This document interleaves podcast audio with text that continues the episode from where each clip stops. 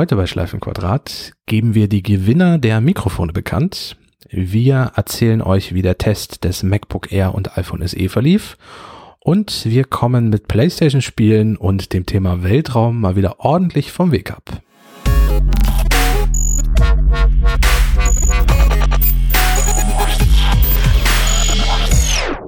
Herzlich willkommen zu einer neuen Ausgabe von Schleifenquadrat, der 56. Ausgabe.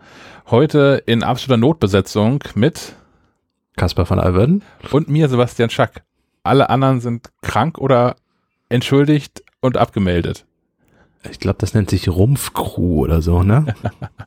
Irgendwie sowas. Wir müssen ohnehin mehr in so maritimen Sprech kommen, finde ich. Ah, okay, okay. Also der, der Captain ist noch an Bord und äh, ich, ich bin quasi im Maschinenraum und das ist, das ist die Notbesatzung, um das Schiff am Laufen zu halten. Einer weniger und wir sinken oder irgendwie so. Ja. Auf der anderen Seite ist ein Freitag, wird schon irgendwie gehen. Ich denke auch. Wobei, heute, heute Morgen ja schon mit, mit, dem, mit dem Schrecken aufgewacht, dass das SSL-Zertifikat von MacLife.de ausgelaufen war. Ja, ja. Wobei ja eigentlich ja doch ausgelaufen, aber eigentlich ja so eingerichtet, dass es nicht hätte passieren dürfen und so meintest du ja eben noch, ne? Ja, ja, ich, ich habe ich hab mit dem mit dem äh, mit dem echten Maschinenraum gesprochen. und die sagten, es gäbe ein neues, es ist, also jetzt läuft auch wieder alles. Also jetzt Zeitpunkt der Aufnahme 10.43 Uhr und wenn ihr das hört, läuft das sowieso alles wieder. Äh, es gibt schon ein neues Zertifikat, das auch schon vor Wochen eingespielt worden ist, aber, aber wohl nicht so richtig. Haken vergessen oder so. Wahrscheinlich irgendwie sowas, ja. Aber es läuft wieder alles und das ist ja auch das Wichtigste. Ja. Also insofern, ich, ich manage noch so nebenbei ein bisschen die Webseite. Da ist heute aber auch nicht viel los. Also außer Apple veröffentlicht jetzt noch groß irgendwelche Geräte, aber das, äh, ja. Wir, wir springen im Thema, da kommen wir noch zu. Ja, genau. Erstmal hast du wieder Probleme. Ja, ich, ich kann auch über ich kann auch über springende Geräte quasi berichten. ich habe ja hier schon mal angemerkt, dass das meine Maus irgendwie so ein bisschen ähm, äh, Terror macht und nicht so funktioniert, wie sie sollte. Und ich habe inzwischen hab ich auch eine neue Maus. Also die alte war auch wirklich durch. Die hat auch an keinem Mac mehr funktioniert. Und ich habe jetzt eine neue Magic Maus, Magic Mouse 2. Das ist die, die man auf den Rücken legen muss, um sie zu laden. Und das meine ich auch gar nicht spöttisch, sondern das ist schon okay. Man lädt die halt 30 Sekunden und ist wieder voll für ein paar Stunden und dann ist doch alles irgendwie, ich habe da gar kein Drama. Ja, es ist lustig, aber ich habe da gar kein Drama mit.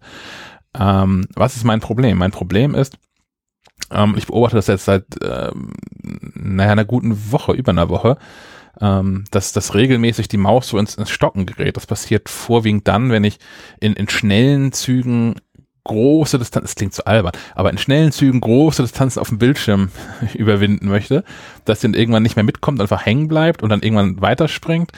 Ähm, ich hab's, dass die manchmal so ungenau ist. So, es ist, fühlt sich so, wenn man die Maus bewegt, es fühlt sich so an, als ob unten dieses, dieses Abtast-Sensor-Auge verdreckt wäre, ist es aber nicht. Also es ist so, so sprunghaft sich bewegt. Ähm, dann, wenn das so ist, werden auch Klicks nicht registriert. Die werden aber manchmal dann ähm, versetzt ausgeführt. Was besonders dann lustig ist, wenn die Maus dann schon wieder weitergekommen ist und man dann an Stellen klickt, wo man nicht hätte hinklicken wollen.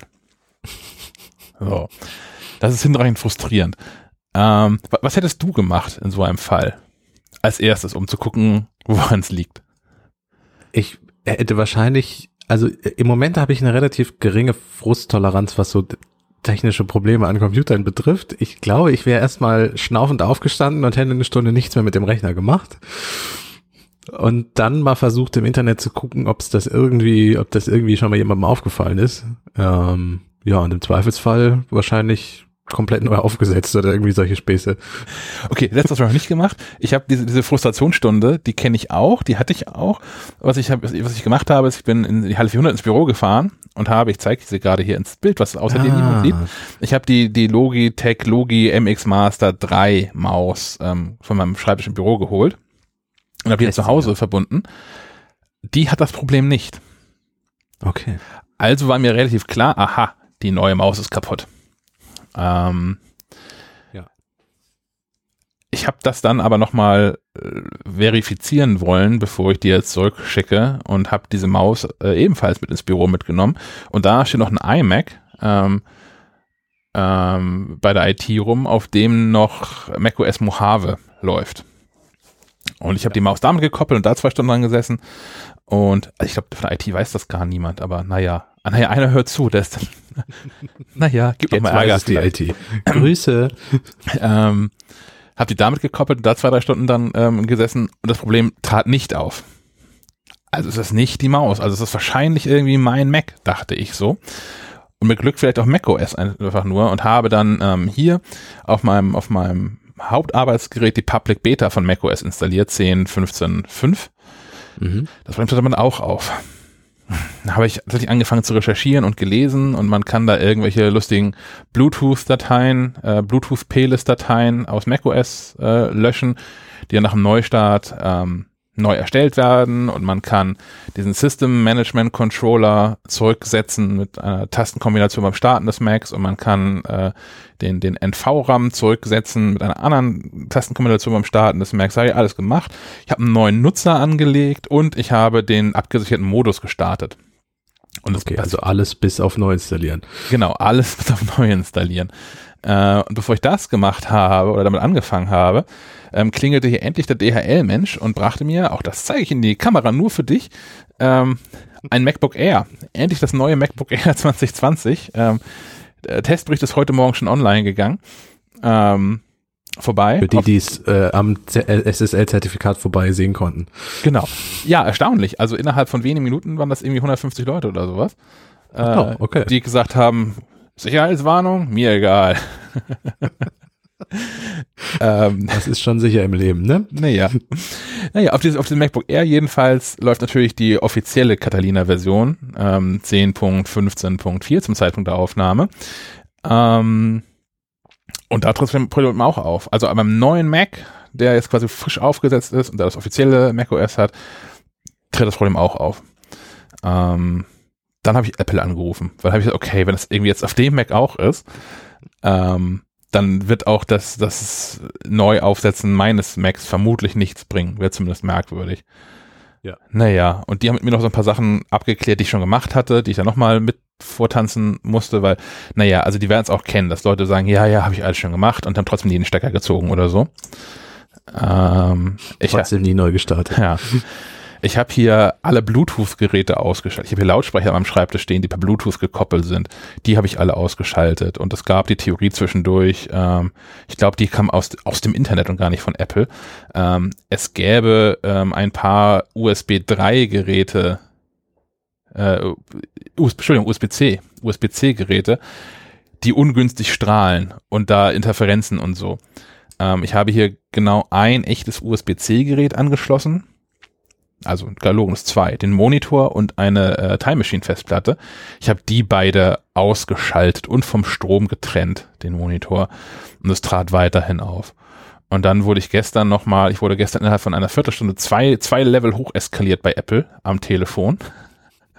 Und ich muss sagen, das sind wirklich alle total nett und bemüht und ähm, anders als ich das sonst so gewohnt bin von, von anderen Support-Gesprächen. Ähm, ich habe mich ernst genommen gefühlt und es war nicht so, so diese Gespräche mit, haben Sie schon mal aus und wieder angeschaltet, sondern ähm, es war lösungsorientiert. Das hat mir tatsächlich ähm, gefallen. Das habe ich auch bei, auch bei Apple schon anders erlebt in meiner ähm, Zeit als Kunde. Das war jetzt alles total cool. Ähm, naja, die haben die eine Lösung gefunden. Nee, naja, also die, sie hatten eine Idee zumindest und haben mich nochmal so ein paar PLS-Dateien löschen lassen und sagten, boah, jetzt muss das halt irgendwie mal ausprobieren, ob das jetzt geht oder nicht. Und ich hatte den Eindruck, dass es dann so die erste Stunde auch nicht aufgetreten ist. Aber das passiert auch, was passiert auch tatsächlich so manchmal, dass es längere Zeit nicht auftritt und dann innerhalb von ein paar Minuten mehrfach und naja, heute Morgen ist es wieder da. Letzter Akt und dann bin ich durch und auf deine Meinung gespannt. ich habe heute, weil ich hier irgendwie lustige Software installiert habe, die erfordert hat, dass man den Mac neu startet, den Mac neu gestartet. Mhm. Und ähm, habe dann festgestellt, eine Stunde, anderthalb, zwei Stunden lang, dass sich das Problem nahezu nicht aufgetreten ist. Also mal ganz kurz, aber eigentlich ist es nicht mehr aufgetreten. Und ähm, ich habe dann versucht, in unserem Seitenplan-Dokument etwas zu ändern. Und das Seitenplan-Dokument sagte mir, mir fehlen die benötigten Berechtigungen dazu. Und erst dann okay. wurde mir gewahr, also wir benutzen äh, Google, Google Sheets dafür. Und ich mhm. habe ein privates Google-Konto und ein Firmen-Google-Konto. Und das Firmen-Google-Konto nutze ich in Google Chrome, damit man nicht durcheinander kommt. Und habe dann festgestellt, ich habe nur Safari offen. Habe also wieder Google mhm. Chrome gestartet. Und es hat keine Viertelstunde gedauert und das Problem ist wieder aufgetreten. Und zwar auch in der Intensität, die ich vorher schon hatte. Also liegt es am Chrome. In Verbindung mit Catalina. Aber wie? Warum? Chrome ist sowieso interessant, sagen wir mal so. Ja. Na, ich, ich, ich tippe darauf, dass das im, im Apple-Hauptquartier und bei der Entwicklung von Catalina vielleicht Chrome mal kurz an war, aber die werden auch wahrscheinlich hauptsächlich mit Safari browsen und auch in ihrer internen Beta das beim Ausprobieren nie aufgefallen sein, weil sie halt mit Safari surfen. Ich könnte mir vorstellen, dass das einer der Gründe ist, warum solche Bugs dann erst deutlich später auffallen. Aber das muss halt irgendwas im Hintergrund sein, ne? Aber, aber es tritt ja auch in anderen Programmen auf. Also nicht nur in Chrome, sondern es ist halt so systemweit auf. Aber mhm. offenbar nur dann, oder zumindest mit einer massiv höheren Fallrate, wenn Chrome läuft. Naja, oder es liegt daran, dass Chrome so viel frisst. Also das macht ja für jeden Tab einen neuen Prozess. Also vielleicht ist dein Mac dann einfach so beschäftigt, hm. dass er dann irgendwie ich meine, du könntest aus Spaß mal Final Cut mit irgendeiner 4K-Datei rendern lassen und gucken, was deine Maus dann macht. Ich habe tatsächlich noch nie ähm, die Aktivitätsanzeige offen gehabt, während ähm, diese Probleme auftraten. Das wäre noch eine Idee, die, die mir irgendwie in den Sinn kommt. Ich jetzt hier gerade mal rein. Google Chrome. Also, naja, ich habe danach, ähm, bevor ich äh, enthülle, was, was Google Chrome auf meinem Mac gerade so macht, ähm, ich habe danach entschieden, okay, ähm, warum nutze ich eigentlich Google Chrome? Äh, aus zwei Gründen. Ähm, Safari ist nicht so vollständig kompatibel zu Googles diversen Apps und ich möchte halt privat und geschäftlich trennen, also die beiden Accounts trennen. Ähm, und habe dann äh, Chrome ausgemacht und Firefox installiert, mit dem eigentlich auch alles geht, was mit Chrome geht, ist so meine Erfahrung. Ähm, in der Kombination hatte ich das Problem auch, also ich hatte nur noch eine halbe Stunde Zeit, bis dann die Aufnahme hier jetzt begonnen hat, von daher aber ich habe in der halben Stunde das Problem nicht wahrgenommen. Das ist jetzt kein, kein final wissenschaftliches Urteil, weil es ja häufiger mal, wie gesagt, so Abschnitte gibt, wo es nicht auftritt. Da trat es aber nicht auf. Ähm, da habe ich versucht, mit Firefox hier in Google Meet teilzunehmen in unserer Konferenz, damit wir uns hier sehen können, während wir aufnehmen. Mhm. Ähm, da konnte ich nur ein Mikrofon, aber kein, keine Audioausgabe-Dings auswählen. Weswegen ich wieder Google Chrome aufgemacht habe, um hier in diesem Google Meet teilzunehmen, weil ich das auch nicht ewig probieren wollte. Das läuft also jetzt hier, also unsere Aufnahme läuft jetzt hier irgendwie 20 Minuten, haben da vielleicht 10 Minuten davor gesprochen, also 30 Minuten, dass Google Chrome wieder auf ist. Ähm, Google Chrome hat hier 1, 2, 3, 4, 5, 6, 7, 8, 9, 10, 11, 12, 13 laufende Prozesse. In Google Chrome ist nur das Google Meet offen, sonst nichts. Ähm, die Hälfte davon sind Google Chrome Helper in Klammern Renderer. Und ähm, insgesamt, wenn ich das hier so grob aufaddiere, nutzt Google Chrome aktuell ungefähr 60 Prozent CPU. Ich meine, ja, es muss gerade diesen Video-Dings machen. Trotzdem ist das heftig. Ist das eigentlich, also ist das nur am Mac so oder wird ein Windows-PC auch so beeinträchtigt von Chrome? Und wie ist es zum Beispiel am Chromebook und solche Dinge? Jetzt bräuchten wir einen Rauker mal. Ja. Äh, Prompt ist ja nicht da, ähm, weil ich kann mir irgendwie nicht vorstellen, dass das den Google-Entwicklern völlig egal ist. Also es, es gibt ja auch Browser, bei denen das nicht so ist. Es ist also nicht so, dass man einen Browser nicht entwickeln kann, der das nicht macht. Ich, ich frage mich, ob die sagen, ja, Mac, die Leute, die einen Apple-Rechner nutzen, sind eh selbst schuld, da ist das uns nicht so wichtig. Ja, ich bin auch, ja, ich bin auch irritiert, also warum das so ist, weil ich habe jetzt auch parallel, ich habe ja auch ein Safari natürlich offen ähm, wenn ich das hier gerade richtig überblicke, habe ich da ungefähr, sieben, nicht lachen, 47 geöffnete Tabs. In mehreren Ich kichere, ich lache nicht. in mehreren Fenstern wohlgemerkt. Ähm, das kommt hier insgesamt auf 11% ähm, CPU-Last. Und jetzt kommt der große Gag. Ähm, ich habe gerade, während wir gesprochen haben hier, ähm, im Safari mal meet.google.com aufgerufen und bin da auch in einem Google Meet-Ding. Ja, da bin ich gerade alleine drin. Aber trotzdem bin ich auch gerade in so einem Videokonferenzteil da nochmal parallel mit drin. Okay, jetzt ist er gerade auf 16% gesprungen. Das ist aber immer noch ähm, ein Drittel bis Viertel von dem, was Google Chrome gerade so nutzt. Du, also von daher könntest du recht haben. Vielleicht ist es daran, dass das Google einfach, also nicht nur Google Chrome, aber in Verbindung mit ganz anderen Programmen, die auf dem Rechner laufen, ähm, das einfach so ein Lastproblem ist. Daraus ergibt sich auch ein Tipp für die Leute, die das nicht schon wissen. Ähm, wenn man mit einem MacBook unterwegs ist und den Akku nutzt, also nicht am Strom hängt, sollte man auch tatsächlich Chrome ausmachen und Safari nutzen zum Surfen, solange es irgendwie möglich ist, weil man mit Chrome locker zwei, drei, vier Stunden Akkulaufzeit verliert, je nachdem. Ja. Ich, ich überlege gerade, ob ich vielleicht einfach, ähm, also Chrome jetzt also sowieso erstmal wegschmeiß. Safari, ich teste das nochmal, ob das irgendwie doch vielleicht geht mit Mikrofon und Headset und sowas. Aber wenn das nicht geht, ob ich dann ähm, vielleicht für den ganzen Geschäftskram dann diesen, diesen Safari Developer Build oder sowas nutze. Mhm. Also um das accountmäßig getrennt zu haben. Wie ist das denn mit ähm, diesen ganzen Chromium-Browsern? Haben die auch so viele Tabs dann offen? Also verbrauchen die auch so viel an, an Power? Habe ich nicht getestet bisher. Weil da gibt's ja noch Vivaldi, es gibt äh, Brave, es gibt Opera noch. Ähm, all solche, Brau also es gibt ja ganz viele Browser, die im Grunde ja alle auf diesem Chromium, also dem, der, dem Gerüst von Google aufbauen. Ähm, das könntest du auch nochmal ausprobieren. Die werden Stimmt. sicherlich auch Meet und so hinkriegen. Stimmt. Hm. Also ich nutze hier immer mal wieder den Brave-Browser. Das ist so ein, so ein Löwenkopf als, als App-Symbol. Ja. Der ist auch äh, für, für, also ich nutze den zum Beispiel, um da mein privates Google-Konto drin zu haben. Und da habe bis jetzt noch nie Probleme mit dem gehabt. Das, du hast es andersrum. Du hast, du hast unseren ganzen Falke Media Kram hast du in Safari drin. Okay. Ja. Hm. Ich, ich, um ehrlich zu sein, ich nutze das, das MacBook eigentlich auch ausschließlich äh, arbeitstechnisch, weil es ganz gut ist, ähm, das morgens aufzuklappen, auch jetzt gerade im Homeoffice damit zu arbeiten und wenn Feierabend ist, wird's zugeklappt. So. Ja, stimmt. Also ich mache damit auch tatsächlich inzwischen nichts anderes mehr. Das ist, ist ganz gut, um so Grenzen sich zu setzen im Homeoffice. Vielleicht soll ich das auch tun. Hm.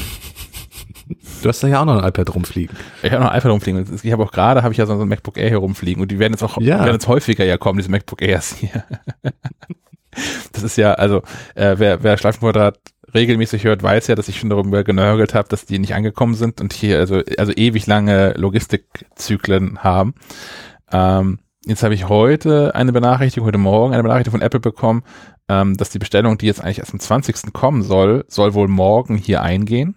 Mit, Ah. mit einem MacBook Air und einem iPhone SE drin.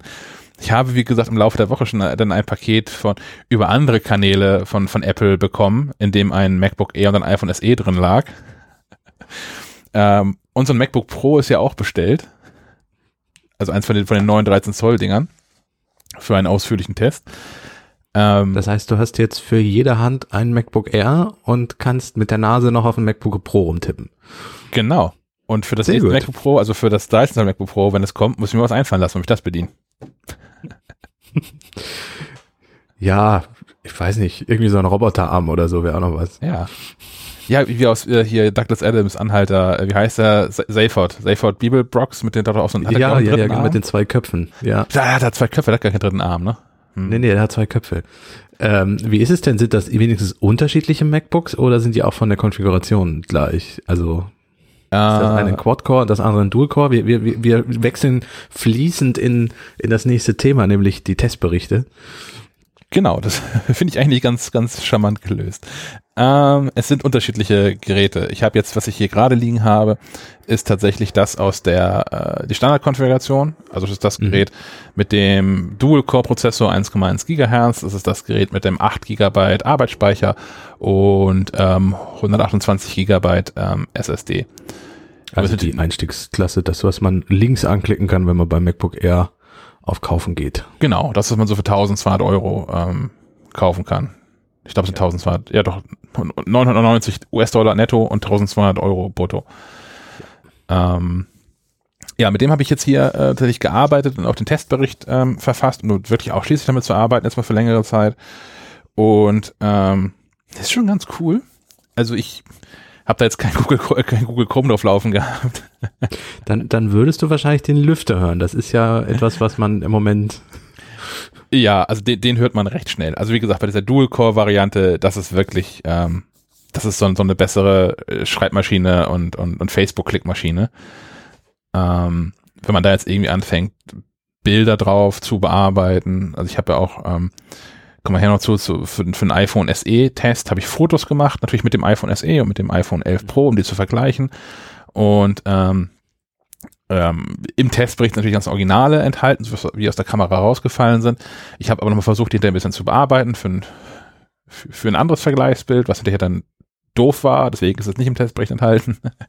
ähm, aber auch da, wenn man, wenn man jetzt irgendwie so fünf, sechs, sieben Bilder in Folge relativ schnell auswählt und einfach nur auf dieses, dieses automatisch verbessern Zauberstab-Symbol klickt, ähm, sind die Lüfter halt an und äh, gehen auch dann so schnell nicht wieder aus. Ähm, von daher ist es, ist wirklich kein, kein Arbeitsgerät im Sinne von, ähm, naja, man macht halt irgendwas Anspruchsvolles da drauf. Wer das nicht macht, äh, fährt damit aber, glaube ich, schon mal ziemlich gut. Aber wer jetzt nicht regelmäßig Bilder bearbeitet oder doch auch mal ähm, alle paar Tage oder alle paar Wochen mal irgendwas mit Videos macht oder wer mh, mm, in seinem Beruf komplexere Keynote-Präsentationen bearbeiten oder, oder auch präsentieren, halten muss, ist wahrscheinlich gut damit bedient, äh, ich streiche das wahrscheinlich, ist gut damit bedient, ähm, nochmal ein paar Euro draufzulegen und ähm, eins der Quad-Core-Modelle zu, ähm, zu wählen. Ich glaube, dieses mit dem i7-Prozessor ist übermotorisiert. Da, da, greifen dann schon wieder andere Faktoren ein, wie zum Beispiel das super kompakte ähm, Gehäuse und die ganze Thermalgeschichte. Das hat dann mehr Leistung, wird aber trotzdem irgendwie lüften. Ich glaube, was man haben möchte, ist das, das, das Quad-Core i5-Modell. Was ja auch, also, na gut, es sind 300 Euro Unterschied, ne? Also insofern muss man sich überlegen, aber dafür hat man dann auch, wenn man, also Apple bietet ja immer so Basiskonfigurationen, also die schon vorausgewählt sind. Wenn man nur sich die anguckt, hat das dann ja immer immerhin auch 512 Gigabyte äh, Hauptspeicher, ja. die man für die 300 Euro mehr bekommt. Also das ist nicht nur der Prozessor, der, der besser ist, sondern auch der Speicher. Also wenn man die 300 Euro hat, sollte man sie schon investieren. Man ist dann natürlich aber auch gleich schon wieder in, in einem Fahrwasser, wo man vielleicht auch schon wieder Richtung MacBook Pro schielen kann. Ja, ich habe ich hab eine Kaufberatung geschrieben für, für unsere Webseite ähm, und, und dachte so, ach, das wird ja einfach MacBook Air und MacBook Pro 13 Zoll. Ähm, erklären wir den Leuten doch mal anhand, dass wir aufdröseln, welche technischen Daten da so sind und so. Was ist so das beste MacBook für einen.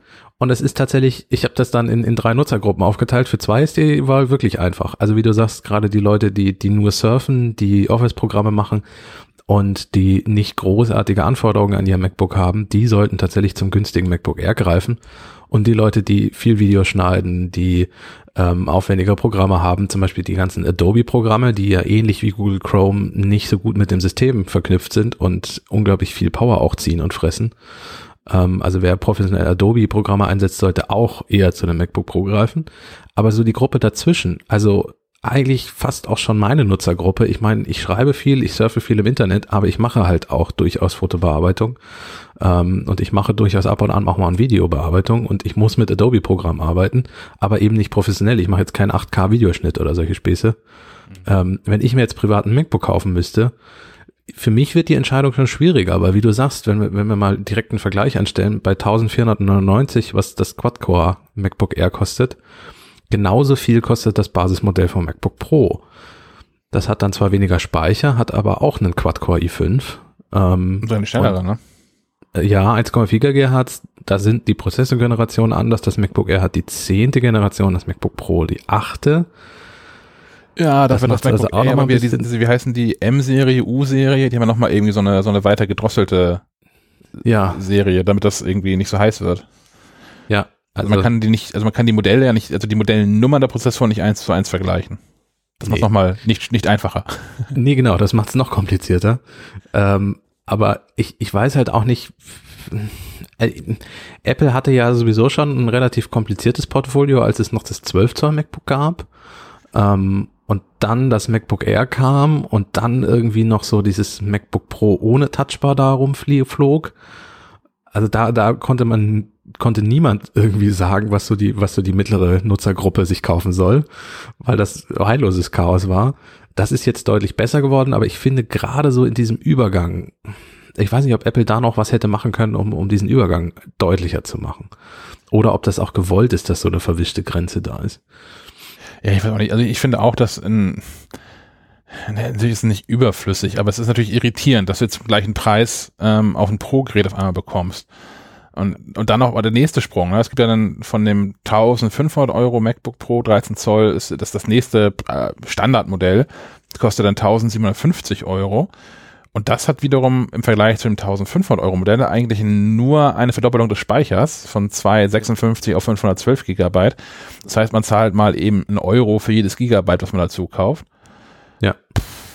Auch. Und ich finde, bei einem Pro-Modell, also ich finde super, dass sie beim MacBook Air und beim MacBook Pro jetzt endlich mal diese 128 Gigabyte Variante Hauptspeicher abgeschafft haben. Du kannst niemanden verklicken, der über tausende Euro bezahlt ähm, oder teilweise 1500 Euro, dass du, dass du ein Gerät mit 128 Gigabyte Hauptspeicher kaufst. Ja, ich weiß, wir leben in Zeiten von Cloud äh, und, und günstigen externen Speicher. Der kostet ja inzwischen auch nichts mehr, äh, wenn man das mal mit früheren Preisen für SSDs vergleicht. Aber du kannst niemanden erklären, ein MacBook Pro mit so wenig Speicher. Das, das wollte mir nie in den Sinn. Ähm, ich, ich weiß, dass man durchaus von Seiten von Apple auch argumentiert, dass viele so viel Speicher auch gar nicht brauchen. Aber an der Stelle muss ich einfach sagen, für 1500 Euro über 128 Gigabyte brauchen wir eigentlich nicht sprechen. So.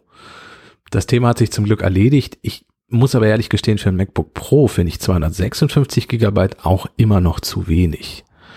Ähm, also, weil äh, auf dem MacBook Pro kann ich tatsächlich langsam anfangen, mir über 4K-Videoschnitt Gedanken zu machen.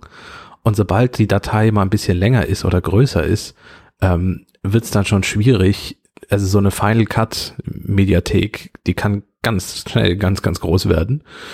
Ähm, auch mit irgendwelchen Renderdateien und kopiert und äh, eingefügt und hast du nicht gesehen. Und dann bist du mit 256 Gigabyte plus Betriebssystem plus eventuell andere Apps ganz schnell auch an die Grenzen gekommen. Aber gut, dass du mal sagst, das habe ich nämlich gerade Quatsch erzählt. Ähm, ich habe ähm, behauptet, ich hätte hier ein MacBook Air, ein neues mit 128 Gigabyte Speicher. Das hat natürlich ah, okay, 250 ich gar nicht Gigabyte Speicher. Das ist noch so drin, weil das MacBook Air immer 128 Gigabyte Speicher hatte, über Jahre hinweg. Wahrscheinlich sogar das erste schon. Ne? Das erste hatte 80 Gigabyte. Ja. Aber dann ja relativ zügig 128 Gigabyte über bestimmt ja sieben, acht, neun Jahre hinweg. Das ist einfach so drin offensichtlich.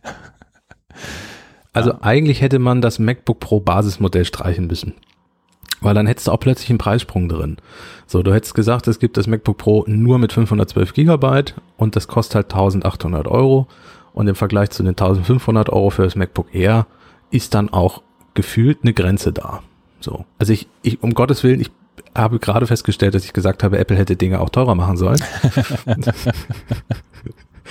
es ist ja gut, dass es auch ein MacBook Pro gibt für 1500 Euro. Ähm, aber wie gesagt, es, es macht die Kaufentscheidung nicht einfacher.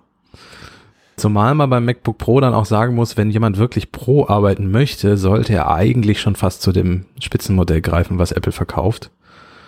Ähm, also in dieser vorkonfigurierten Variante gibt's noch die dritte Version mit 2 Gigahertz Quad-Core i5 mit 16 Gigabyte Arbeitsspeicher und 512 Gigabyte Hauptspeicher und des, dieses Modell hat dann auch vier Thunderbolt Anschlüsse und nicht nur zwei. Mhm. Ähm, also wer wirklich Power möchte und möglichst klein und mobil unterwegs sein möchte, der sollte dazu greifen. Das kostet dann aber auch schon 2129 Euro. Ja. Also günstig ist es das dann auch nicht mehr. Und wer noch mehr braucht, der ist dann sowieso beim MacBook Pro mit 16 Zoll aufgehoben. Genau. Da ist in der Vollständigkeit halber bei 2.7 los. Siehste, ja. Kommt dann aber auch mit einem ähm, 6, 6 kernigem Prozessor direkt. Ja. Ah also ja, gut. Naja, aber also ähm, das, das MacBook Air, ähm, äh, total gutes Gerät. Ich bin da, bin da sehr angetan von. Ähm, es ist natürlich immer schwierig, wenn man von einem besseren Gerät kommt. Also ich nutze hier mhm. ähm, ein MacBook Pro 15,4 Zoll von 2017, was natürlich in, in allen Belangen ähm, diesem MacBook Air davon fährt, außer vielleicht in Sachen Tastatur. Da hat das MacBook Air die neue, das neue Magic Keyboard. Meins hat noch ein äh, Butterfly-Tastatur der zweiten Generation, also der, die wohl auch noch weiterhin anfällig ist, bisher nicht, toi toi toi. Ähm, aber sonst ist mein MacBook Pro halt in allen Belangen besser als dieses neue MacBook Air. Ähm, von daher, man muss sich immer so ein bisschen reinversetzen in äh, die, die Zielgruppe. Für wen ist dieses Gerät mhm. eigentlich gedacht? Und das bin offensichtlich auch nicht ich. Also gerade jetzt hier auch so mit, mit Audiobearbeitung oder so, das ist auch eine Sache, wo so das MacBook Air dann auch äh, schon schwitzen kommt. denkt man immer gar nicht, aber auch so Audiodateien rausrendern ist auch nicht mal ebenso gemacht. Du, du schreibst ja ganz schön in deinem Test, das MacBook Air sei eigentlich das MacBook SE, ne? Ja. Und damit hast du auch die Zielgruppe, glaube ich, ganz gut getroffen. Ja, das, ich weiß gar nicht, das, das fiel mir da, da auf, wo einem die meisten guten Ideen so kommen. Das ah, okay. ein ganz guter Vergleich wäre eigentlich. Hm, der hinkt so ein bisschen, weil das, das iPhone SE ist in Relation zum iPhone 11 Pro deutlich besser als das MacBook Air in Relation zum MacBook Pro ist. Mhm. Ähm, also zumindest zum, zum Top-Modell, wie das, das iPhone 11 Pro ja dann auch ist. Ähm, aber im Großen und Ganzen hast du recht. Das ist, ist, so, das beschreibt die Zielgruppe ganz gut. Ich, ich will halt einen Mac haben, ich will nicht Unsum dafür ausgeben. Ich mache auch nicht so die, die super krassen Sachen damit. Und die zweimal im Jahr, die ich für, für Mutti irgendwie ein Video zurecht rendere von den Kindern oder so, ist es mir auch egal, ob das rausrendern eine Stunde oder eineinhalb Stunden dauert. Naja, zumal das MacBook Air auch ein MacBook ist, was wie das iPhone SE sehr alt wird. Also wir haben, ich habe immer noch Leute im Freundeskreis, die so die ganz alten MacBook Airs benutzen und die jetzt langsam anfangen, so fünf, sechs, sieben, acht Jahre alte Geräte, die jetzt langsam anfangen auseinanderzufallen und die jetzt sich ein neues holen wollen. Und für die ist das MacBook Air mit der neuen Tastatur dann auch ähm, eine gute Wahl. Äh, und, und das wird da dann auch sicherlich wieder fünf, sechs, sieben, acht Jahre alt werden. So bis es wieder auseinanderfällt. Und das ist ja beim iPhone SE auch so gewesen.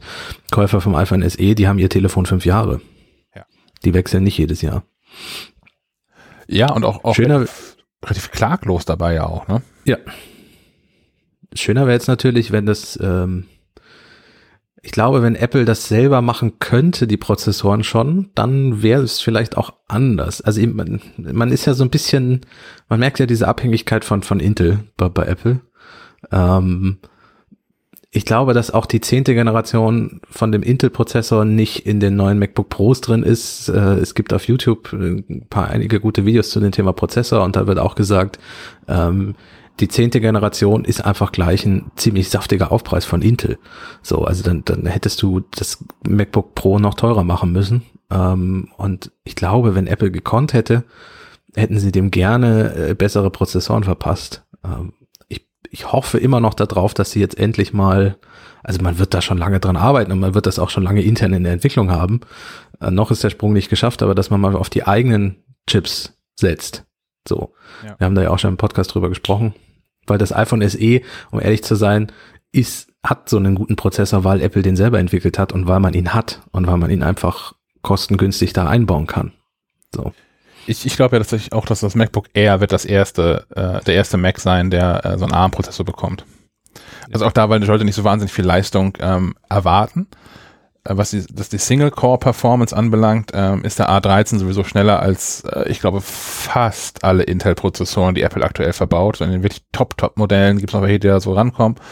Äh, Multicore-Performance sind die Intel-Dinger nach wie vor vorne. Ähm, aber wenn, wenn, wenn Apple dann einfach eigene Prozessoren baut und sagen wir mal drei, vier, fünf Stück davon da rein knallt in so ein MacBook Air, weil es geht. Ja. Warum nicht? Oder in die MacBook Pros hinterher.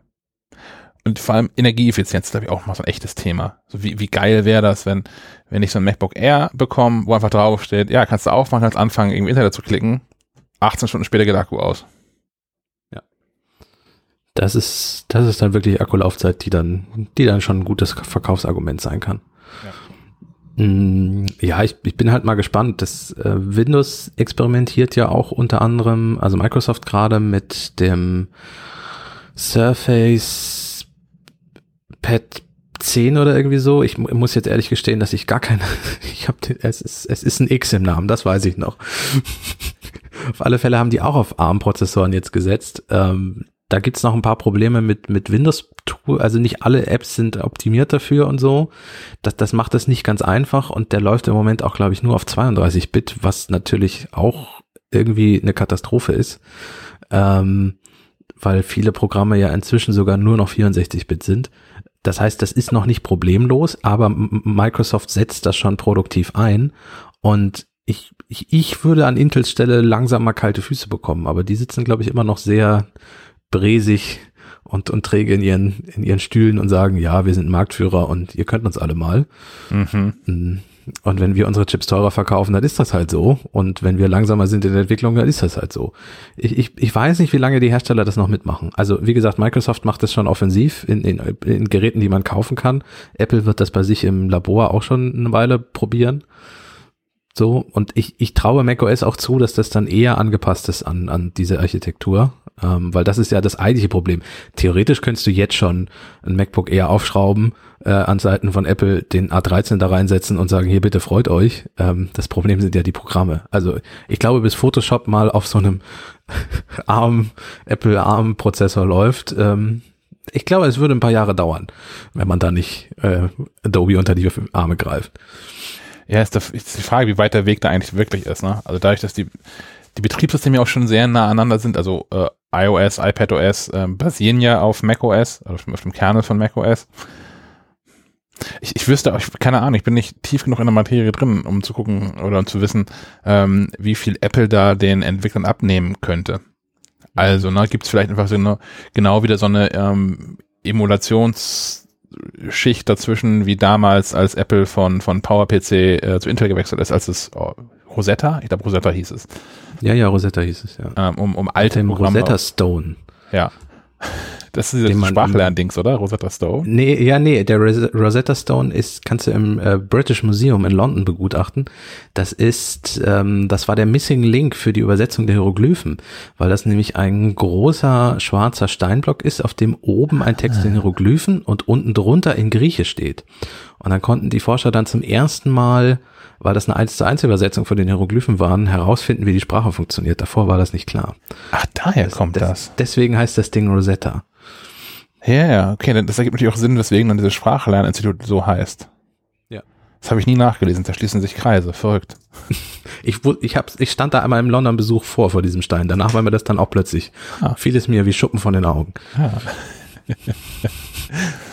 naja, aber das, äh, ja, das ist ja noch, noch ein coolerer Name, den, den Apple damals dann gewählt hat. Aber ja, sowas müssen wir wahrscheinlich wieder machen, damit das ähm, vernünftig funktioniert dann. Aber auch dann würden sich wahrscheinlich gerade die, die Großen äh, schwer tun mit so, mit so einem Wechsel. Aber ja, wobei es ja Photoshop jetzt auch fürs iPad gibt. ja. ja, ja, sowas in der Art, ja.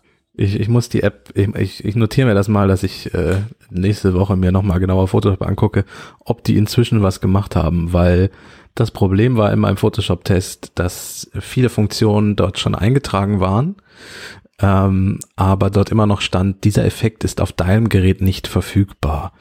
Und ich hatte das aktuellste iPad Pro im Test damals mit dem Photoshop und war dann doch etwas irritiert. Stellte sich mhm. raus, dass Photoshop, wie war das? Ich glaube, ein Unterschied zwischen vollständig und komplettem Photoshop irgendwie, äh, eine Wortklauberei dann anfing in der Pressemitteilung. Ähm, man hatte die App halt veröffentlicht, aber viele der Effekte zwar schon implementiert, aber noch nicht freigeschaltet oder eben noch nicht implementiert, ähm, wollte Photoshop aber schon mal raushauen äh, und das kostet auch im Abo nicht ganz wenig. Ähm, ja, hat zu einem äh, dezenten Shitstorm geführt. Klingt nach Adobe. Ja, ich, ich wollte mal gucken, ob Photoshop jetzt inzwischen Erfolg, also mehr Funktionen anbietet. Ich kann in der Zeit immer noch nur Affinity Photo auf dem iPad empfehlen. Das hatte von Anfang an alle Funktionen und ich habe es auf dem Mac und ich habe es auf dem iPad. Es gibt einzelne kleine Funktionen, die glaube ich nicht beide Apps besitzen, aber für meinen Workflow ist mir noch nichts aufgefallen, was mir fehlen würde. Ich mag auch, also wenn es mal schnell gehen muss in der in der Fotobearbeitung, äh, Pixelmator Foto auf dem, auf dem iPad. Was zum einen hat das ähm, ähm, genau so eine Ich mache alles automatisch besser Funktion wie die Fotos-App von Apple auch. Ähm, ist da so ein ML-Button für Machine Learning Anpassung und das klappt in, in neun von zehn Fällen wirklich super und ich würde sagen, naja, auf jeden Fall in mehr als der Hälfte der Fällen ist das Ergebnis besser als das, was ähm, Apples Foto-App macht. Und man hat da noch so ein paar Tools mit drin, ähm, naja, was man halt so braucht, wenn man Bilder bearbeitet, wenn man das rudimentär machen möchte, die auch alle ganz cool funktionieren. Ähm, und vor allem halt auch äh, kein, kein Programm, was irgendwie aufs iPad überführt werden musste, so wie Photoshop, sondern was, es gibt es nur auf dem iPad. Mhm. tatsächlich vermisse ich es auf dem iPhone so ein bisschen. Ich hätte gerne eine Version davon auf dem iPhone, selbst wenn es nur dieser, diese Autokorrekturfunktion ist, die hätte ich gerne. Ich wollte gerade sagen, ein, ein, großer Machine Learning Button auf dem iPhone, das sollte ja machbar sein. Ja, irgendwie sowas. Ist, ist das der Punkt, an dem wir zum iPhone überleiten? Ich glaube ja. Apropos iPhone. ja. Welche Farbe hat das SE? Äh, weiß. Oh. Weiß. Ist es, naja, das ist, das ist was Apple ähm, na, über diesen anderen Kanal mir zukommen lassen dann. Die haben da wieder Wege gefunden an Holland vorbei. Ähm, naja, es ist wie es ist. Ähm, das bestellt ist noch nicht einge eingetroffen, das wird dann nochmal ein rotes. Also vielleicht tausche ich dann mal hm. die Fotos im Testbericht nachträglich aus oder so. Ähm, jetzt gerade habe ich ein, ein, ein weißes hier und habe das ähm, getestet. Und ähm, ich bin echt bass erstaunt. Also müsst, würde, müsste ich jetzt ein, ein neues iPhone kaufen. Ich könnte mir vor, gut vorstellen, ein iPhone SE zu kaufen, ehrlicherweise. Mhm. Ähm, denn es steckt natürlich, also steckt der A, haben wir gerade schon gesagt, es steckt der A13 Bionic Prozessor drin, der da ohnehin im iPhone 11 und 11 Pro steckt. Das heißt, ich habe schon mal die gleiche Leistung. Also ja, in, in Benchmark ist es ein bisschen schwächer als das iPhone 11 und 11 Pro. Das ist aber ehrlicherweise Makulatur für wahrscheinlich 98 Prozent der Menschen, ähm, die jetzt nicht gerade High-End-Video Aufnahmen damit machen in ihrem Beruf und die brauchen ohnehin das iPhone 11 Pro wegen der, wegen dem, dem Mehr an, an Kameramöglichkeiten. Ähm, ich habe jetzt da ein bisschen rumgespielt und ich muss sagen, auch das Display, so, es ist schon im, im direkten Vergleich, wenn man sich Fotos auch anguckt und äh, die gleichen Fotos auf beiden Bildschirmen anguckt, ja, das, das OLED-Display vom iPhone 11 Pro ist das bessere Display. Das ist mir aber nicht aufgefallen, als ich nur das iPhone SE in der Hand hatte. Ich habe nicht gedacht, mhm. meine Güte, was ein Scheiß. So. Apple baut nach wie vor großartige LC-Displays, wahrscheinlich sogar die besten. Ähm, oder lässt bauen. Ich wollte gerade sagen. Ähm, kauft die besten LC-Displays. Kauft die besten Displays, ja. ähm, da gibt's auch irgendwie nichts zu, nix zu meckern.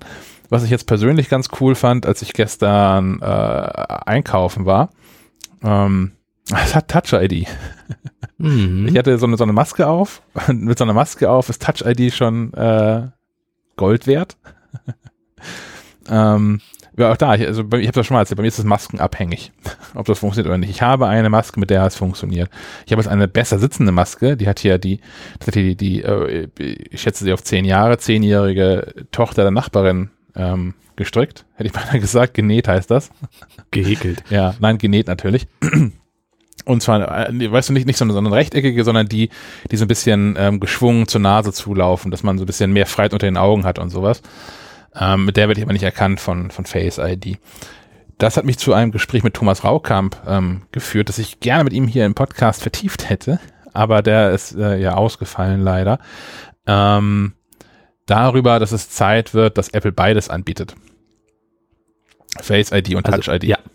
Weil grundsätzlich finde ich Touch, Touch Face ID großartig. Ich bin ein großer Fan von und ich mag auch ähm, die ganze Gestensteuerung, die damit, also mit dem Wegfall des Home-Buttons einhergeht. Ähm, ich habe aber auch unlängst vom Monat mal äh, ein, ein Smartphone, ich habe so ein Huawei ähm, ne, in den Fingern gehabt, das so ein Touch, heißt nicht Touch ID, aber so ein Fingerabdrucksensor unterm Display hat. Also nicht, mhm. nicht unter dem Display angeordnet, sondern tatsächlich in einer Schicht unter dem Display. Und das Im, funktioniert im so leid drin. Ja, genau. Das ist vielleicht besser beschrieben, ja. Ja. ja. Und das funktioniert so leidlich. Das würde ich halt nicht nehmen und äh, nicht haben wollen. Das müsste Apple besser machen. Dann sagte aber Thomas, dass es ja mal eine Zeit lang, oder wahrscheinlich auch immer noch, ähm, es eine ganze Reihe von Android-Telefonen gab, die ähm, den, den, den Fingerabdruckscanner auf der Rückseite des Geräts hatten. Und tatsächlich wäre das für mich eine Lösung, für mich, der ich nie Hüllen benutze.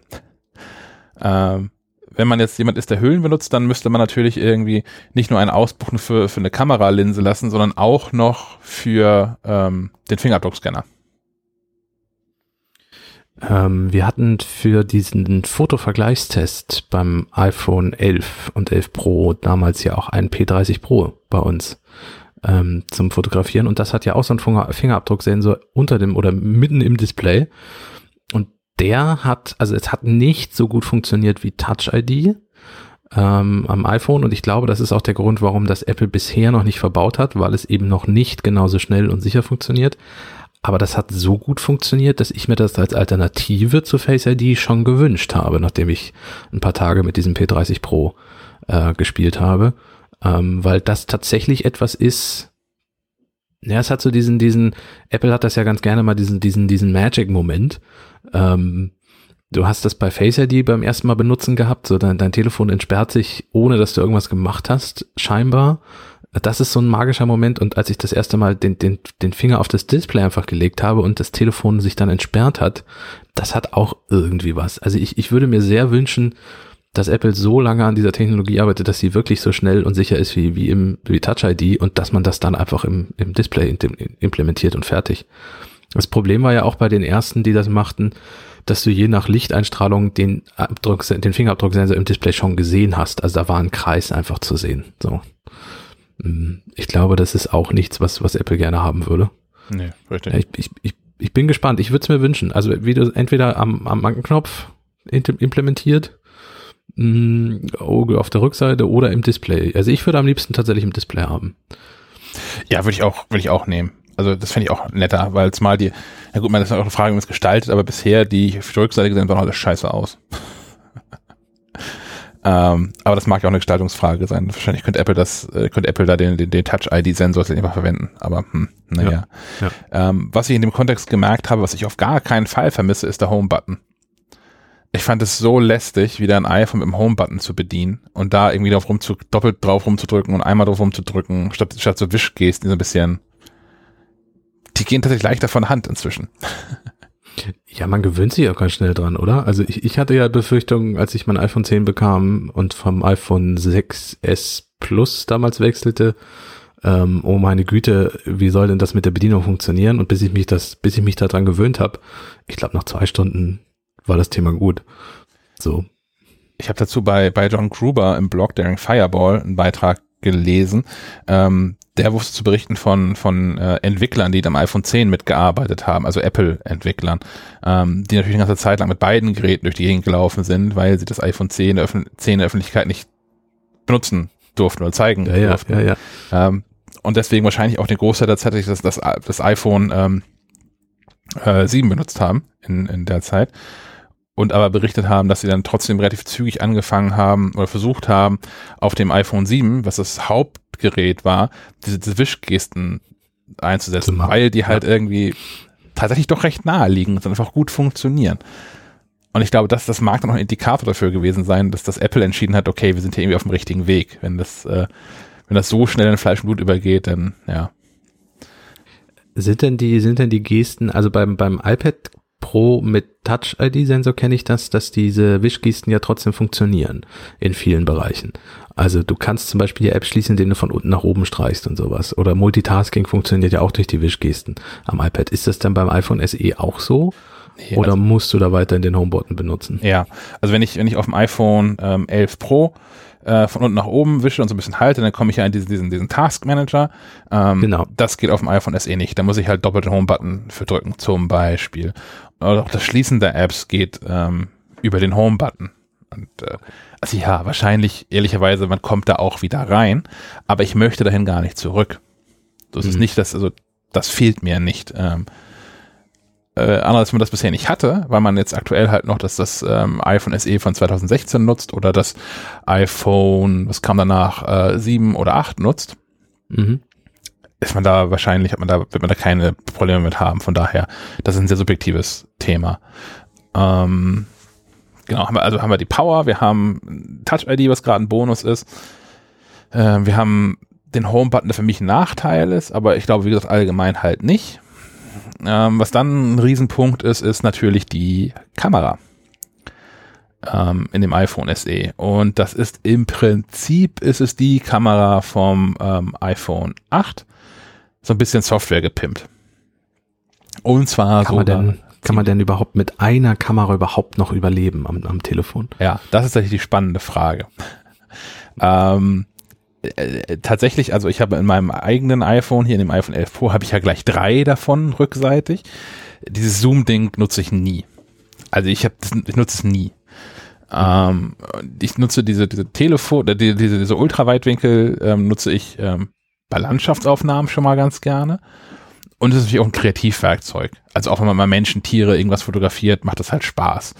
Ähm, das ist nichts, was ich brauchen würde. So, ich, ich, ich, ich fände das iPhone 11 Pro nicht wirklich viel schlechter, wenn es nur die ganz normale Standard äh, ähm, Kamera hinten drin hätte. Mhm. Ähm, wenn man das miteinander vergleicht, muss ich sagen, gestern war hier in, in Kiel äh, oder vor den Toren Kiels in Altenholz ein ziemlich schöner Tag. Äh, es gab so ein paar Wolken, also so äh, die, die Natur-Softbox quasi. Best, beste Fotobedingung. Und unter besten Fotobedingungen, man erkennt in den Aufnahmen, ähm, wir verlinken den Artikel in den, in den Show Notes mit dem, mit dem Kameravergleich, äh, man erkennt in den Aufnahmen praktisch keinen Unterschied. Okay. Äh, das einzige Unterschied erkennt ist bei ähm, Porträtaufnahmen. Da weiß ich aber nicht genau, woran es festzumachen ist. Also bei, bei mir, ich habe ähm, hier eine Nachbarin gebeten, einmal das mit der, mit der rückseitigen, rückwärtigen Kamera ein Porträtfoto von mir zu machen. Ähm, die sehen praktisch gleich aus, bis man reinzoomt und dann erkennt man so, dass das sogar das iPhone SE ähm, mein, mein Kopf ein bisschen besser ausgeschnitten hat als das iPhone 11 Pro. Das ist, passiert ja komplett in Software und das mag an irgendwie an, an kleinsten Unterschieden im Hintergrund, weil ich nicht ganz still gestanden habe, zwischen beiden Bildern gelegen haben. Das ist, glaube ich, einfach Voodoo. ähm, ich habe dann noch Porträtaufnahmen mit der Selfie-Kamera gemacht. Äh, da kennt man schon ein bisschen besser, dass das ähm, iPhone 11, also man, man erkennt das iPhone 11 Pro Foto eher. Ich habe das hier mit fünf, sechs Leuten mal getestet. Die haben alle auf das richtige Foto getippt, welches von welcher Kamera ist. Mhm. Ähm, wo das iPhone SE völlig abstinkt, ist, so wie es dunkel wird. Es hat nämlich nicht diesen Nachtmodus. Ja. Den das iPhone 11 Pro hat. Das heißt, ich habe gestern Nacht hier auch nochmal draußen ein paar Fotos, im Wohnzimmer auch noch ein paar Fotos gemacht und habe äh, Pflanzen fotografiert. Und auf, auf dem einen Foto hat man halt was Schwarzes und man sieht zwischendurch das irgendwo ein helleres, hellerer Schwarzton. Und auf dem äh, anderen Foto sieht man halt so eine, naja, so eine, so eine Wohnzimmerpalme halt tatsächlich, wie sie halt so aussieht.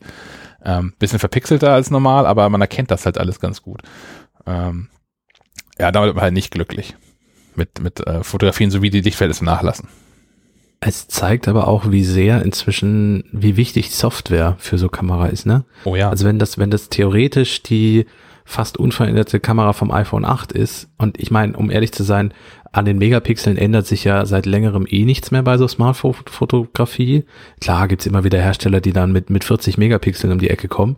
Ähm, weil das ist aber meiner Meinung nach eigentlich nur, äh, ja, ich wollte gerade sagen Zahlenporno. Ähm, da geht's nur darum, doch zu zeigen, wer den längeren hat, so nach dem Motto, hier guck mal 40 Megapixel.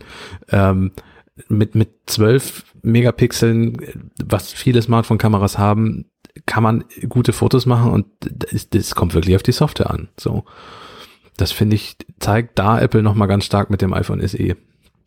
Also auch eine theoretisch mehrere Jahre altes Kameramodul. Ich weiß nicht genau, was sie angepasst haben, wenn sie was angepasst haben, aber theoretisch Jahre altes Kameramodul kann immer noch auf der Höhe der Zeit mitspielen, wenn der Prozessor genügend Power hat, um Fotos zu machen. Ja. Ja. Ähm, ich habe da noch mal rüber geguckt ins Android-Lager was es da so gibt für den, für den, für einen vergleichbaren Preis. Und ja, mhm. man bekommt da Smartphones, die ähm, ich, technisch gesehen gleichwertig sind, also die jetzt genauso gut funktionieren wie so ein iPhone SE. Teilweise haben die sogar eine bessere Kamera. Also ich unterstelle jetzt einfach mal, ohne direkten Vergleich selbst gemacht zu haben, das Google Pixel 3a äh, wird das iPhone SE in, in Bildqualität in Film ausstechen. wenn jetzt das Google Pixel 4a demnächst kommt, was ja auch in einer ähnlichen Preisliga spielen wird, ähm, ist das schon da, das Pixel 4a? Nee, ne? Ich glaube nicht. Ähm, äh, wo wollte ich gerade hin? Genau. Äh, wird das auch eine bessere Qualität haben als das iPhone SE. Der Trick ist aber, dass das iPhone SE halt diesen Mörderprozessor drin hat. Und das wird halt auch in drei, vier Jahren noch gut funktionieren und vor allem auch noch Software-Updates bekommen, was ähm, für die meisten Google-Dinge einfach nicht passieren wird. Nicht in der Länge. So. Also ein, zwei Jahre kann man sich bei Google durchaus, glaube ich, auch sicher sein. Zumindest wenn man bei Google kauft, vielleicht auch noch länger. Also wenn es ein Google-eigenes Gerät ist. Ähm, aber spätestens bei so Drittherstellern oder gerade im günstigen Bereich ist nach ein, zwei Jahren Schluss. So. Ja. Dann gibt's vielleicht noch ein Sicherheitsupdate oder es gibt jetzt die API für, für diese Corona-Geschichte von Google und Apple. Da verspricht ja auch Google etwas ältere Android-Versionen auch zu unterstützen. Ich bin gespannt. Also das ist etwas, was ich auch sehr, sehr spannend an dieser API-Geschichte finde, wie lang das bei Google dauert, bis das tatsächlich auch bei älteren Modellen ausgerollt ist, weil da ja echt immer noch die Hersteller von den Smartphones mit drin hängen und teilweise noch Mobilfunkanbieter. Das ist ja echt so, so ein bisschen 90er Jahre. Äh, auch wenn ich, wenn ich mir so Testberichte, man, man guckt sich ja immer auch mal an, was die anderen so machen äh, von, von anderen Herstellern. Und wenn ich mir dann so Testberichte angucke und, und mir anhören muss, was Hersteller so an Zusatz-Apps installieren ähm, und was da mit dem Handy so mitkommt, teilweise Apps doppelt und solche Späße. Ähm, man kann sich eigentlich nur die Hände über den Kopf zusammenschlagen. Und das ist aber, das ist immer noch da. Und deswegen bin ich sehr gespannt, wie sich das entwickeln wird, weil Google und Apple ja an dieser Corona-Tracing-Geschichte arbeiten mhm. und das ja ins Betriebssystem implementiert werden soll und muss. Und da müssen wir einfach mal gucken, wie schnell das geht. Ich, es interessiert mich einfach wirklich, ich finde es spannend. Ja. Ohne das werten zu wollen. Ich meine, vielleicht überrascht mich Google, die können dann doch irgendwo im Hauptquartier einen großen roten Schalter umlegen und schwupp ist es auf allen Android-Versionen vorhanden. Würde mich überraschen, aber wäre cool. Äh, definitiv, ja. Wobei das auch heißen würde, eigentlich geht's ja doch, ihr wollt nur nicht. wäre auf, ja, auch wieder schade auf der anderen, ja, ja. Hm. Naja, bleibt abzuwarten. Naja. Mhm. Ja, abschließendes Urteil, iPhone SE. Ich hätte noch ein, eine, eine, eine, eine Merkwürdigkeit. noch. Ich hätte noch okay. eine, eine Merkwürdigkeit. Und zwar habe ich ähm, ähm, festgestellt, dass der Akku ganz recht lange irgendwie durchhält. Also man kommt gut durch den Tag und ich habe jetzt natürlich auch viele Fotos gemacht und habe damit auch telefoniert und ich habe auch einen FaceTime-Call gemacht. Also schon auch so Dinge, die sonst den Akku irgendwie belasten. Ich habe nicht gespielt, weil ich das sonst auch in der Regel nicht mache. Auf dem iPhone mhm. zumindest selten. Ich, Quizduell habe ich laufen. Das ist eigentlich nochmal Thema. Ähm, aber ich, das, ich bin halt nicht so, ich habe Apple Arcade abbestellt, weil das irgendwie nicht meins ist und ähm, naja, äh, um es halt vielleicht, vielleicht hinzugehen, habe ich das da auch nicht gemacht. Ich habe dann aber versucht herauszufinden, was Apple dann eigentlich angibt für eine Akkulaufzeit beim iPhone SE. Was, was das, als blauer Grad, was, was denkst du, was Apple da so hinschreibt? Oder hast du schon nachgeguckt? Nein, zehn Stunden rate ich. Okay. Apple schreibt äh, hin, hält etwa so lange wie beim iPhone 8. Ah, die schreiben gar keine Zahlen. Ja, und schreibt dazu so ein paar Spezialfälle wie 13 Stunden Videowiedergabe, was man ja irgendwie auch nicht macht. Ähm, also habe ich beim iPhone 8 nachgeguckt bei Apple. Ja, also man kann ja vielleicht Vergleichstabellen das sehen. Und äh, beim iPhone 8 steht, dass dieses Gerät so lange durchhalte wie das iPhone 7. Also habe ich beim iPhone 7 nachgeguckt. Am iPhone 7 steht, hält bis zu zwei Stunden länger als beim iPhone 6S. Oh mein. Äh, okay, jetzt langsam. Jetzt sind wir, es, es gibt nur noch ein Gerät darunter, was uns in, in, in, in dieselbe Format reinpasst. Äh, jetzt müssen wir bald eine Zahl finden. Ähm, und beim iPhone 6S wird es auch tatsächlich endlich aufgelöst, sodass man super zurückrechnen kann. Denn beim iPhone 6S steht bei Akkulaufzeit einfach nur ein Strich. Ach ja. Also habe ich überlegt, ja. okay, was kann ich machen? Ich hätte jetzt irgendwie noch nachgucken können in, in ähm, in unseren alten Testberichten zum iPhone 6S, wo die Akkulaufzeit auch von Apple dann drin steht, habe dann entschieden, okay, das ist auch irgendwie herzlich albern, das irgendwie zu vergleichen, ähm, dass, dass das iPhone von oder das 6S 2014 Oh Gott, ja, ich glaube. Irgendwie sowas ja. in dem Dreh. Mit dem von heute, anderer Prozessor, ganz andere Benutzung der Geräte. Ähm, das kann man eins zu eins nicht aufwiegen ich hätte es schön gefunden, wenn man zurückrechnen könnte vernünftig, wenn Apple einem das anbieten würde, oder wenn Apple einfach dazu schreiben würde, was sie dann so als Akkulaufzeit ähm, sich so gedacht haben für ein, für ein wie auch immer definiertes Benutzungsszenario. Wie sie sonst auch immer gemacht haben. Ich habe einfach mal aus Spaß jetzt hier Mac Tracker offen. Das ist, äh, glaube ich, auch eine Webseite. Ne? Also ich habe es als App ähm, bei der alle Apple-Geräte aufgelistet sind. Und da habe ich aus Spaß mal das iPhone 6S aufgemacht. Da steht auch nichts zur Akkulaufzeit. Ich hatte gehofft, dass die vielleicht wenigstens was angeben. nee. Beim iPhone 6 was drin? Bei, ja, das kann ich nochmal gucken. iPhone 6. So, der Status, Color, White and Dimensions, Display, Storage, Input.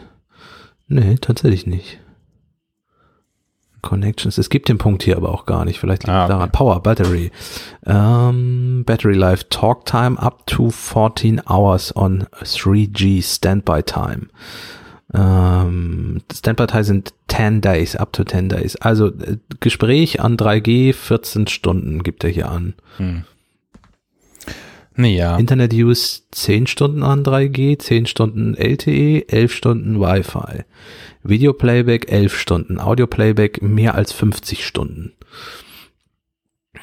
Naja, aber schon merkwürdig, oder? Und beim iPhone 6s ist die Gesprächszeit 14 Stunden an 3G. Hm. Naja, also ich, ich finde es ich find's albern, dass Apple da nicht einfach eine Zahl hinschreibt. Also zu- zumal sie ja für so Spezialfälle wie äh, 13 Stunden am Stück Videowiedergabe äh, sehr wohl eine Angabe machen, aber dann da irgendwie so ihr so, so, so ein Mischkalkulationswert weglassen. Ich finde es nachher albern.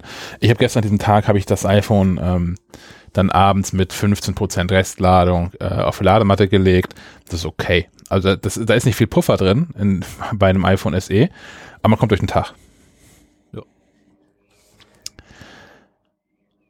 So viel, so viel dazu. Abschließendes Urteil? Äh, ich glaube, das lohnt es sich?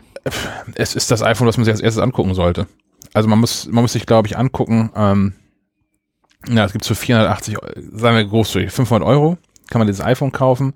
Eigentlich zahlt man 530 Euro, wenn man die 64 Gigabyte Variante nicht haben möchte, sondern einfach dann auch gleich die große Variante, größere Variante kauft, um dann auch Mhm. abgesichert sein für die nächsten Jahre. Also ist man auch da großzügig bei 550 Euro. Ähm, so ein äh, iPhone 11 Pro liegt bei, ähm, jetzt habe ich den Preis gar nicht im Kopf, ähm, ich schreibe, gucke ich hier nochmal jetzt live und in Farbe einmal kurz nach, wo das so losgeht. Ich will mir keinen Quatsch erzählen. Ich könnte mal einen eigenen Testbericht gucken, wenn das schon online wäre. ähm, also, so ein iPhone 11 Pro geht bei 1150 Euro los. Ähm, dann hat man das, das kleine iPhone 11 Pro mit 64 GB Speicher. Wenn man das mit 250 GB haben möchte, was wiederum mehr ist als das 128 GB iPhone SE, also nicht eins zu eins vergleichbar, ist man trotzdem bei 1320 Euro. Ähm, man zahlt also so das zweieinhalbfache Mhm. ja, ungefähr großzügig gerechnet, das zweieinhalbfache, mehr als doppelte auf jeden Fall für das iPhone 11 Pro. Und ich glaube, da muss jeder, äh, der jetzt gerade sich ein neues iPhone kaufen möchte, sich schon sehr genau überlegen, welche Funktionen vom iPhone 11 Pro ihm eigentlich beim iPhone SE fehlen und wie viel einem das wert ist. Ja, weil, ähm, Kamera ist so ein Thema, klar. Wenn ich jetzt irgendwie, keine Ahnung, ich habe einen Hundewelpen, ich habe Kinder, was auch immer, Dinge, die man halt ständig fotografiert, möchte ich vielleicht die beste Kamera haben, die es einem Smartphone gibt. Oder ich bin irgendwie sowieso leidenschaftlicher Hobbyfotograf und oder nehme ständig Videos auf, dann möchte ich das vielleicht auch haben. Ähm, dann kann man überlegen, ist es einem das wert, da nochmal 600 Euro, 700 Euro draufzulegen? Ja, nein, vielleicht. Ähm, wenn man aber jemand ist, der sagt, ja, es ist halt irgendwie ganz cool, wenn so ein Handy auch eine Kamera hat, ähm, ist das iPhone SE das Gerät, was man, was man kaufen sollte. Naja, vor allem beim iPhone 11 und 11 Pro, ich meine, in einem halben Jahr gibt's schon wieder neue Geräte, ne? Ja. Also das, ähm, und wer weiß, vielleicht haben die ja tatsächlich den Fingerabdrucksensor schon im Display. Man munkelt ja, dass es, dass der Face ID-Einheit kleiner wird, also diese Notch oben, diese Aussparung im Bildschirm nicht mehr so groß dimensioniert ist. Man munkelt ja auch, dass es ein neues quadratisches Design wird. Das ist für mich, für mich wäre das als alter Designfetischist tatsächlich fast ein Kaufgrund. Ähm, endlich wieder zum iPhone 5 Design zurück. Ich mag das Runde nicht mehr sehen. Ähm, also ich, ich würde jetzt sowieso noch warten, wenn man irgendwie durchhalten kann, was das iPhone betrifft. Also entweder man greift zum iPhone SE, weil man eh nicht so viel Power braucht und, und also nicht die beste Kamera braucht und Nachtmodus und so, oder man wartet halt einfach noch. Ich habe natürlich aber unterschlagen, man, man könnte natürlich auch einfach das iPhone 11 kaufen, was dazwischen liegt. Das kostet 128 GB 850 Euro, ist aber auch ein Aufpreis von 300 Euro und hat dann auch ähm, nur zusätzlich eine Kameralinse. Ja, das bessere Kamerasystem, aber man zahlt dann halt schon einen Aufpreis von 300 Euro, um bessere Fotos zu machen. Muss man dann auch überlegen, ob man das ähm, möchte oder nicht. Was ich dabei noch ähm, gesehen habe äh, mit, einem halben Auge ist, ähm, dass das iPhone 11, nicht das Pro, das normale 11 gibt's ja auch in einer Product Red Variante, ähm, was bisher immer in so einem, äh, da wurde immer Geld prozentual am Verkaufspreis der Geräte in so einen ähm, AIDS-Fund mhm. Ähm, ja. Das ist aktuell nicht so. Aktuell zahlt man da in einen, einen globalen Fund zur Bekämpfung von Covid-19 ein übrigens. Ja, iPhone SE kaufen und Corona bekämpfen. Ja. ähm, was, was beim iPhone SE vielleicht noch ein guter Tipp wäre, das ist eins dieser Geräte, die mh, früher oder später bei Mobilfunkverträgen beziehungsweise bei günstigeren Verträgen und auch Prepaid-Tarifen ähm, durchaus mit Rabatt zu kriegen sind. Also wenn man jetzt im Moment bei den großen Anbietern sich so ein iPhone SE klickt, ähm, zahlt man nicht unbedingt drauf, aber man kriegt es auch nicht hinterhergeworfen im mhm. Moment. Mm, die Erfahrung zeigt aber vom iPhone SE, dem Vorgänger, dass es durchaus so ist, dass nach einem halben Jahr schon ähm, so Deals auftauchen, wo das iPhone SE dann in Anführungszeichen nur noch 100 Euro zum Vertrag dazu kostet. Ähm, das kann sich also vielleicht auch noch lohnen, da noch ein bisschen zu warten und die Augen aufzuhalten. Stimmt. Weil ja. das ist, das ist eine Geräteklasse von der Preiskategorie. Also ein iPhone 11 Pro kann kein Mobilfunkanbieter für 1100 Euro jemandem dazugeben. Ähm, deswegen kostet das im Vertrag immer extra und man zahlt immer eigentlich den gesamten Gerätepreis. Aber dieses 300, 400 Euro Telefon ist tatsächlich so eine Preiskategorie, womit dann auch Leute in Anführungszeichen gelockt werden, um Verträge abzuschließen. Guck mal, gut, dass wir diesen Podcast aufnehmen, bevor der Testartikel online geht. Das ist nochmal ein Punkt, den ich noch mit einbringen könnte. Ja, Dankeschön. Bitte gerne, jederzeit. Frag mich doch einfach. Gut. Ähm, Kaufberatung am Mac haben wir, haben wir das schon abschließend? Ja, haben wir abgeschlossen. Okay. Genau, ja. Dann könnten wir kurz zur WWDC kommen. Ja. Die findet statt. Tatsächlich. Ja. Digital. Ja. Inzwischen gibt es einen Termin. So wie die Republika. Ja, ich habe, äh, ja, da war ich ein bisschen enttäuscht von, ehrlicherweise, von der Republika. Also nicht von den Inhalten her, die war gestern am 7. Mai, aber das war ja letztlich Menschen halten Vorträge und jemand hält die Kamera drauf. Das hat ja, ja. herzlich wenig von Interaktivität und Konferenz.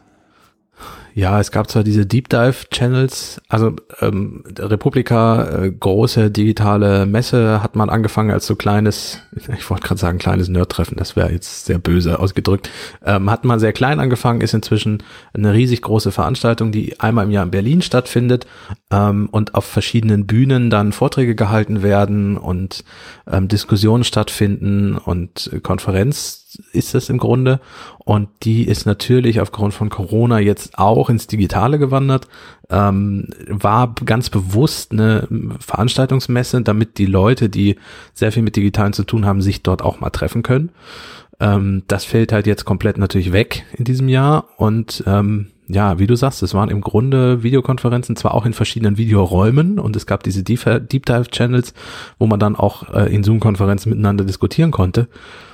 Aber das ist natürlich nicht zu vergleichen mit, wir treffen uns alle in Berlin und äh, machen da eine geile Veranstaltung zwei, drei Tage lang zusammen. Mhm. Ja, aber, aber, aber selbst, ähm, selbst auch gemessen an der relativ kurzen Vorlaufzeit, die sie ja nun auch nur hatten, ähm, dass das mhm. zu entscheiden, wie sie es machen. Ich hätte erwartet, dass so die, ähm, die digitale Elite Deutschlands ähm, irgendwas Cooles auf die Beine gestellt bekommt. Mich hat, ich, also das Layout von diesen Video-Dingern, da hat ja teilweise schon weh. Also ich, ich, ich hätte nichts besser machen können, um ehrlich zu sein. Ähm, an, an der Stelle bräuchten wir Sven, aber ähm, wir hätten, wenn, wenn, wenn du, Shaki und ich versucht hätten, das On-Screen-Design für so ein Videokonferenz-Tool zu machen, ähm, es wäre wahrscheinlich noch schlimmer geworden, aber dieses Rot gelb nachrichtenartig, NTV-artig durch die Gegend Weltkugel schweben und dann diese, diese, diese Jingles dazu, das hat irgendwie auch nicht gepasst. Also ich glaube, so ein, so ein geiles Republika-Design hätte da an der Stelle vielleicht noch geholfen. Ähm, ja. Ja. Was hätte man denn besser machen können? Also klar, im Moment waren es jetzt halt eigentlich Vorträge. Ja, also ich, ich diskutiere das ja gerade in, an anderer Stelle, weil ich ja in, in Kiel zu den Organisatoren des Barcamps gehöre. Das hätte, findet statt, bisheriger Plan, ähm, am 1. August-Wochenende, also vom Juli in den August rein, das Wochenende. Mhm.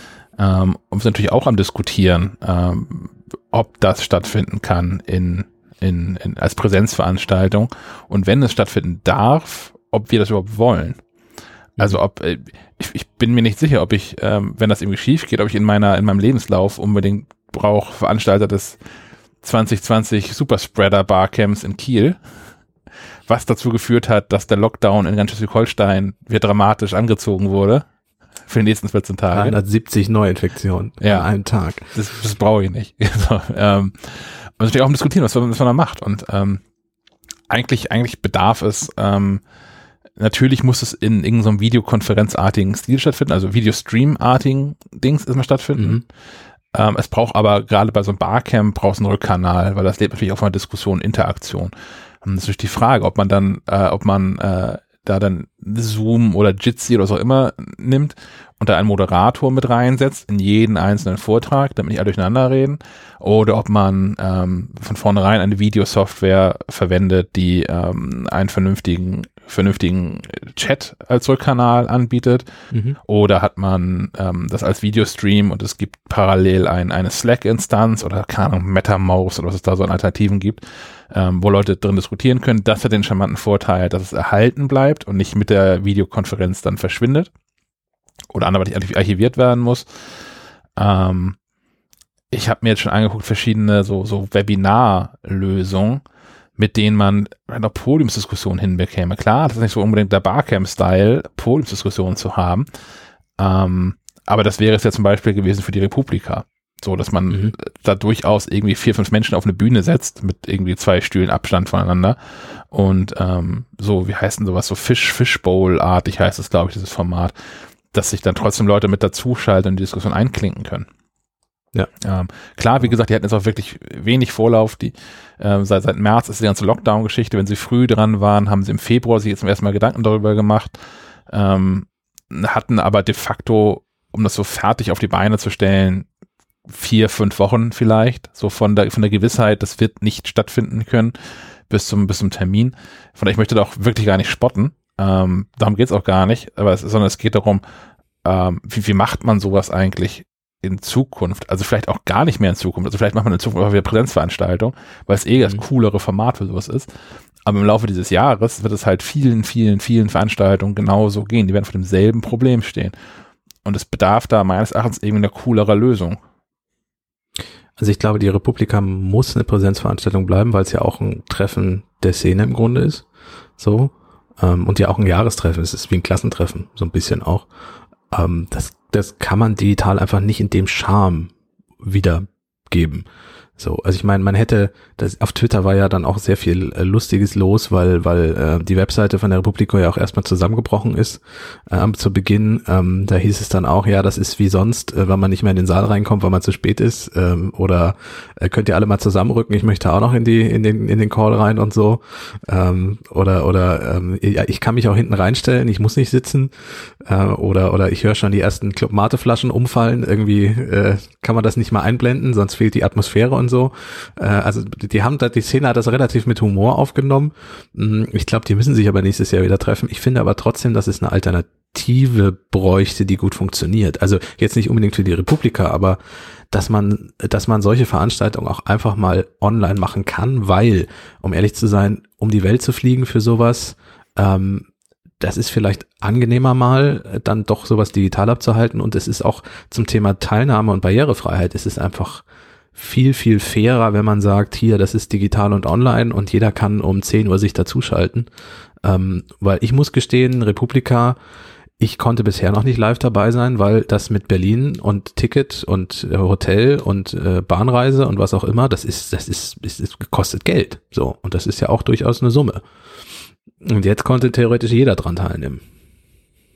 Also insofern, irgendwie müsste es mal so eine technische Lösung geben was ich auch merkwürdig finde, ist, ähm, also ich, ich war jetzt ja in jüngster Vergangenheit mh, hm, mehrfach Gastgeber von so einem Webinar. Ich hasse diesen Begriff so dermaßen. Ich, ich, ich, ich habe Leuten Dinge erzählt gegen Geld. Im, Im Internet, mit Videostream, Sehr mit Videokonferenz. Mit Videokonferenz, nicht Videostream. Ähm, und natürlich, das, das, sind, äh, das war für eine, für eine größere Firma und ähm, die hatten auch ein, eine vernünftige ähm, Disziplin in diesen Videokonferenzen, nämlich, ja, man sagt sich einfach mal kurz Hallo und man schnackt ein bisschen, bevor es wirklich losgeht und dann schalten alle ihre Mikrofone auf stumm, mhm. wie das gehört. Mhm. Das heißt aber auch, ähm, man spricht in so ein Nichts herein. Und ich habe natürlich in meiner Präsentation jede Menge hammermäßige Gags drin gehabt. Und keiner lacht. Und keiner lacht.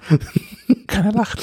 Also ja, immer klar, ein, einige Leute, da sieht man dann diese, diese kleinen winzigen Briefmarkenkacheln so rechts am Rand vom Bildschirm, wo man sieht, dass, dass jemand sich irgendwie schneller als sonst bewegt. Vielleicht, vielleicht lacht er gerade dann ist es aber auch, selbst dann ist es ja nochmal andere Stimmung. So man, es ist ja auch, ich habe das ja auch, wenn ich alleine auf dem, auf dem Sofa zu Hause sitze und Fernsehen gucke, das passiert mir auch herzlich selten, dass ich irgendwie mal laut loslache, wenn ich was Lustiges sehe. Wenn jemand anderes dabei sitzt, passiert das schon viel eher, weil es eine andere Stimmung, eine andere Atmosphäre ist.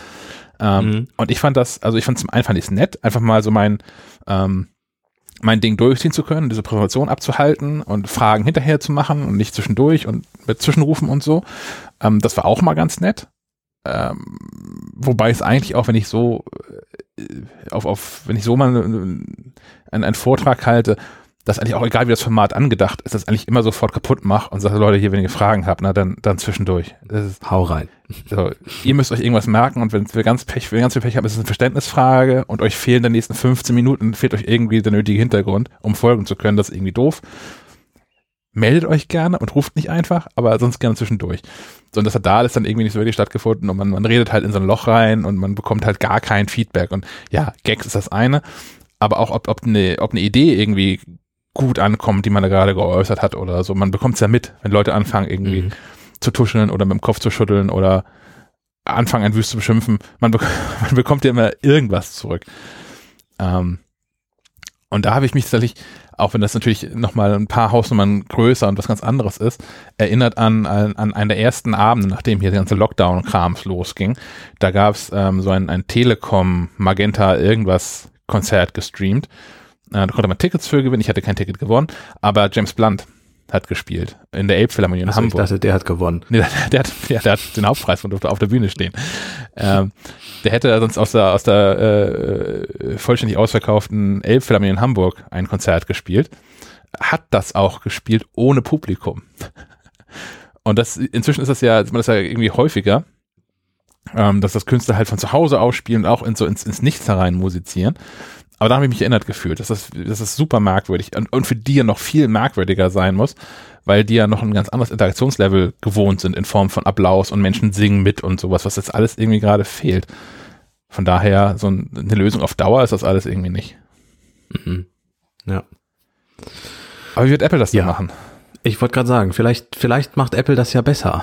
Ähm, ich, ich bin gespannt. Also ich, ich denke nicht, dass sie einfach nur die, also das sind ja auch Sessions, also es gibt ja die Eröffnungskeynote, die wird man ganz normal streamen wie sonst auch. Ähm, würde mich wundern, wenn die sich gänzlich anders anfühlt. Die wird einfach genauso sein wie immer. Dort wird ähm, Tim Cook auf der Bühne stehen und äh, einige andere Apple, hohe Apple-Tiere mm, werden auf die Bühne kommen und ähm, wahrscheinlich mit gebührenden Abstand dann entsprechend einmal kurz vorstellen, was es an neuer Software gibt, neues macOS, neues iOS, äh, WatchOS und tvOS. Na, tvOS wird man wahrscheinlich nicht drauf eingehen. Ähm, und wird kurz die Neuigkeiten vorstellen und wie toll das alles ist. Vielleicht gibt es Hardware, da können wir ja gleich noch drauf eingehen.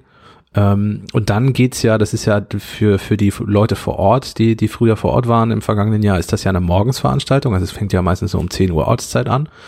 Um, und das geht eine Stunde, anderthalb und danach fangen die einzelnen Sessions an. Das ist so ein bisschen wie, wie ja so eine typische Konferenz. Es gibt dann verschiedenste Räume und dort sind dann die verschiedensten Themen und du kannst dich als Entwickler da reinsetzen.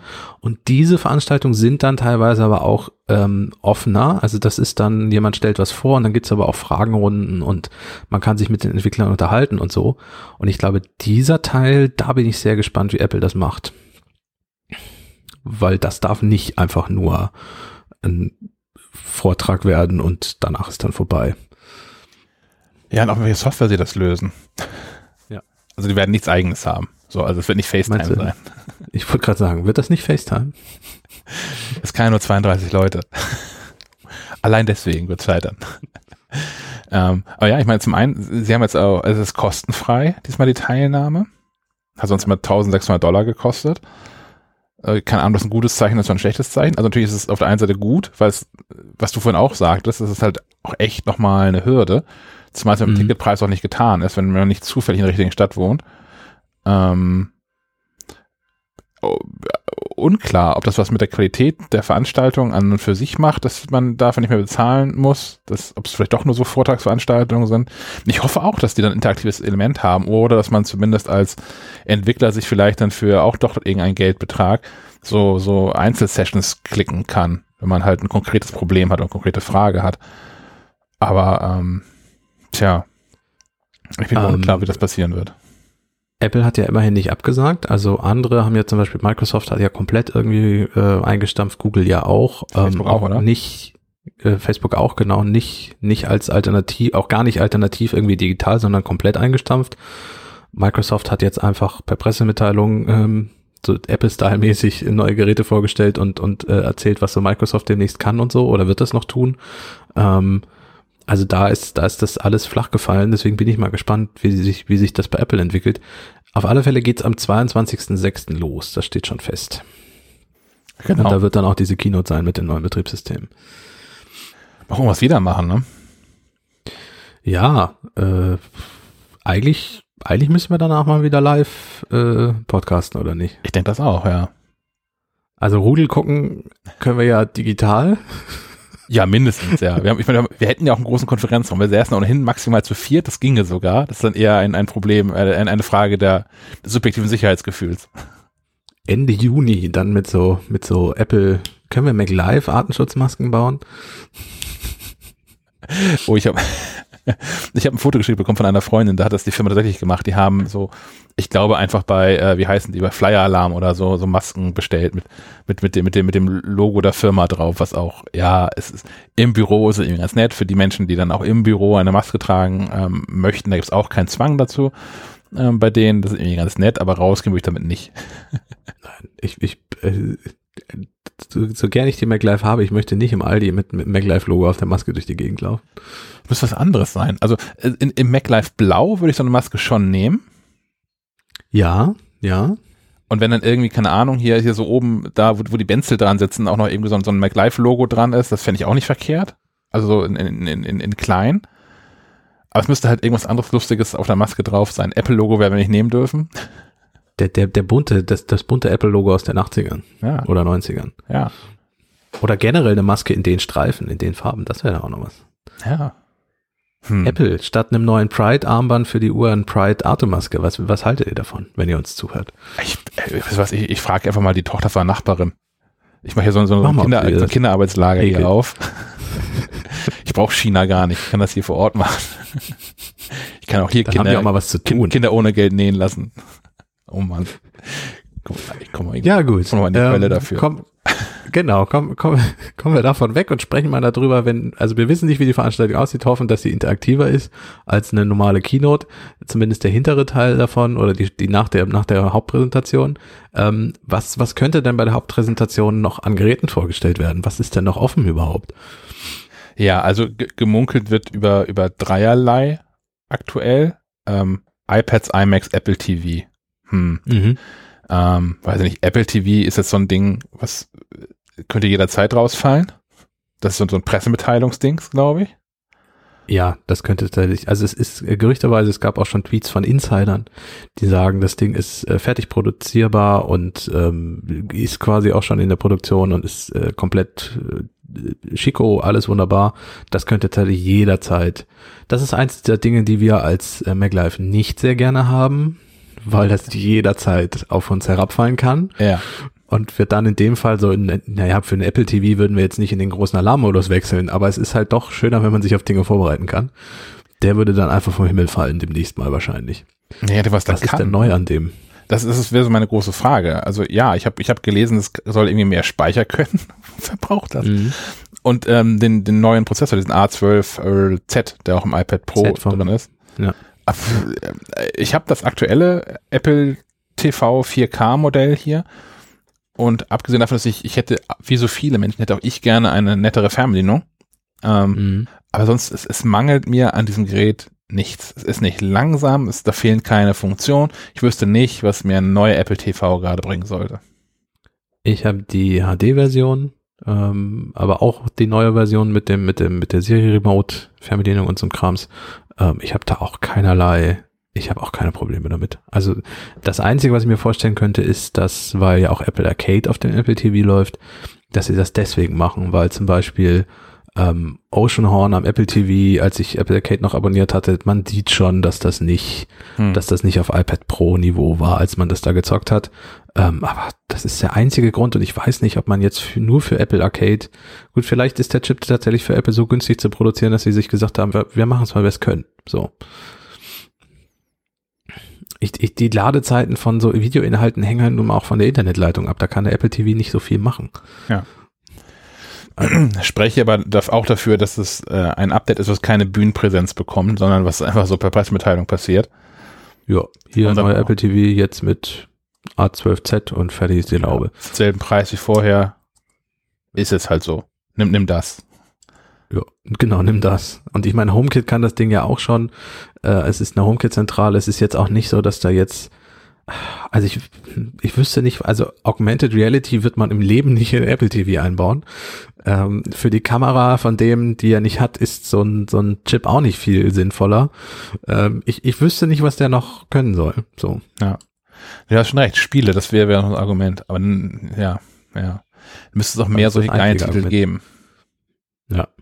Und dann wäre es auch kein Gerät, was, also was man wegen der Neuerung kauft, sondern das wäre, glaube ich, eher so ein Feature, was man mit dazu bekommt, wenn man jetzt ohnehin ein Apple TV, Apple TV kauft.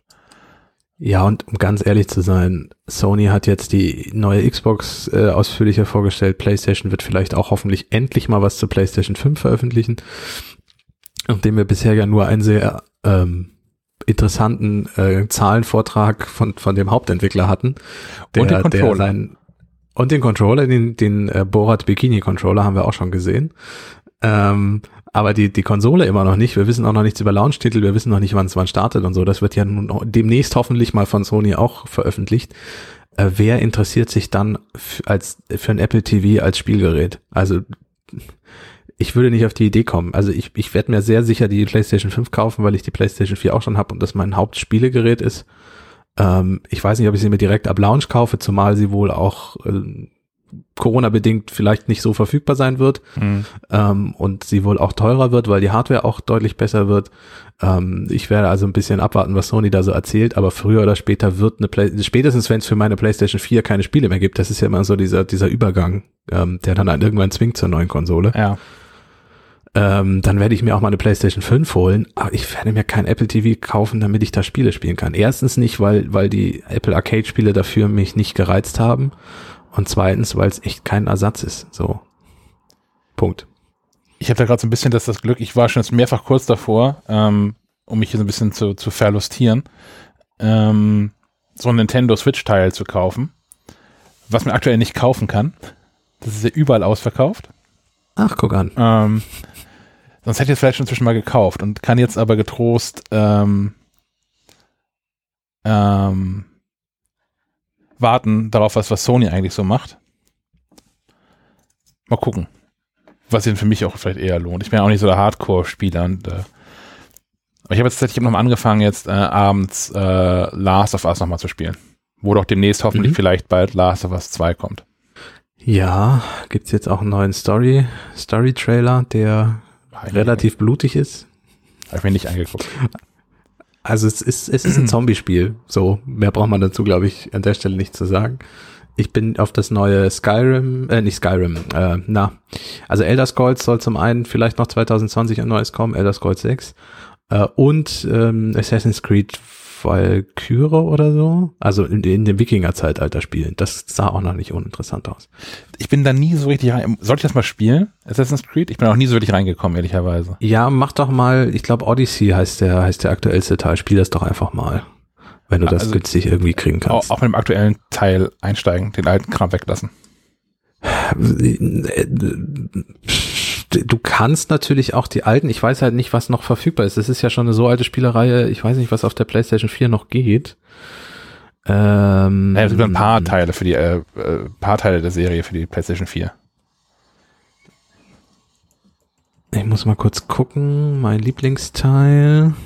Ich komme immer durcheinander mit denen. Ja, Assassin's Creed Revelations ist mein Lieblingsteil. Mit dem könntest du mal anfangen, wenn es den für die PlayStation 5 noch gibt. Vier. Noch habe ich die vier.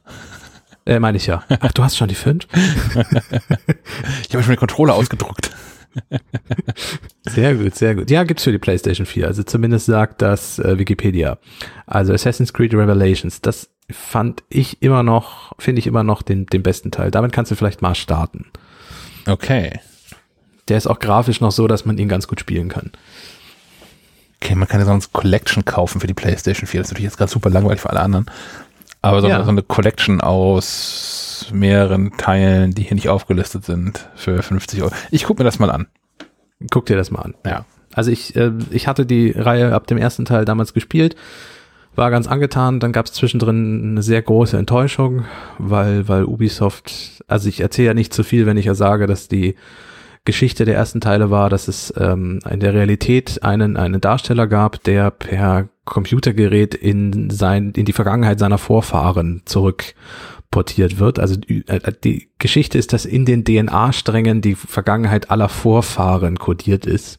Hm. Und dieses Computergerät kann diese Vergangenheit wieder hervorrufen. Äh, über den Schwachsinn, darüber brauchen wir nicht sprechen, aber es ist ganz interessant gewesen, ähm, so in die zwischen so ein Spiel zwischen Gegenwart und Vergangenheit zu spielen. Und es spielt halt so ähm, im frühen Mittelalter.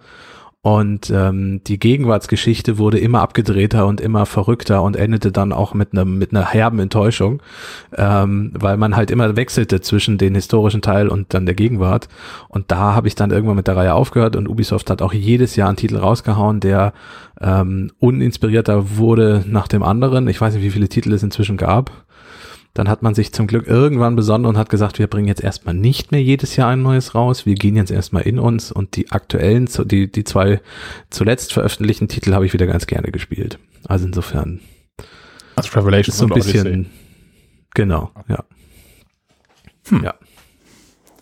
Mit Glück komme ich heute mit ähm, Last of Us durch. Also zum, ich weiß nicht, ich glaube, ich spiele zum dritten Mal, glaube ich gerade. ähm, und dann probiere ich das aus. Ich habe auch, ich habe vergessen, wie schwer das ist also ich jetzt, Last of Us, ich wollte einfach nur mal reinkommen. Ich habe auch den, den, den Schwierigkeitsgrad auf leicht gestellt tatsächlich. Ähm, und trotzdem, ich weiß nicht, ob du dich daran erinnerst oder falls, falls Hörer neu einsteigen wollen, nicht zu viel wegnehmen. Aber man kommt ja irgendwann an so ein Krankenhaus und muss sich vor durch so einen Tunnel irgendwie durchschlagen. Und selbst auf, auf, auf leicht und mit Auto-Aim, das ist nicht, ich habe da, ich da gebraucht für, um da durchzukommen. Ich meine, ja, ich bin so Casual Game, aber auch halt nicht schlecht. Und vor allem, ich wusste, ich habe das Spiel noch vor Augen. Ich wusste, wo ich lang muss, ich wusste, was passiert, ich wusste so grob, wo da die ganzen Viecher stehen. Und trotzdem, es hat, es hat gedauert. Das fand ich ganz cool, ehrlicherweise auch. Das ist nicht so. Die Remastered-Version für die PlayStation 4 von The Last of Us ähm, war die erste, die mir in Erinnerung ist, die die PlayStation 4 wirklich sinnvoll ausgenutzt hat. Ähm, und zwar, also den Controller. Und zwar ist es ja so, dass du eine Taschenlampe in dem Spiel hast. Und wenn die, wenn die, die hat manchmal einen Wackelkontakt. Und dann musst ja. du den Controller schütteln und du hörst die Batterien dann in der Taschenlampe klicken.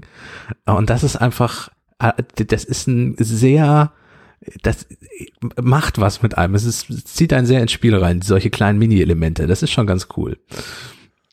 Hm. Klingt jetzt unglaublich bescheuert, wenn man, wenn man davor sitzt und, und permanent jemand seinen Controller schütteln sieht, aber es macht was mit einem, wenn man durch so einen dunklen Gang geht und plötzlich geht die Taschenlampe aus. Und dann, dann ja. schüttelt man wie bekloppt diesen Controller, damit die schnell wieder angeht. Ähm, ein Spieletipp noch, äh, dann hören wir auch auf mit dem Thema Spiele. Ähm, Jedi Fallen Order habe ich jetzt gerade. Ich bin sehr spät dran, aber ich habe es jetzt endlich auch mal gespielt und durchgespielt auch. Das ist auch etwas, was ja sehr viele Nerven kostet, weil man doch sehr, sehr oft stirbt. Man muss schon, das ist nicht, man kann nicht einfach mit dem Lichtschwert draufhauen. Hm. So, auch wenn es eine sehr mächtige Waffe ist und man unglaublich das Gefühl in dem Spiel bekommt, wie, wie mächtig dieses Lichtschwert auch ist. Ähm, trotzdem muss man mit parieren und blocken und in dem richtigen Moment die richtigen Knöpfe drücken und auch jeder Gegner unterschiedlich drauf einstellen und so. Das, das ist sehr fordernd, aber hat mir sehr, sehr gut gefallen. Also, wenn du das noch nicht gespielt hast, würde ich damit vielleicht sogar anfangen.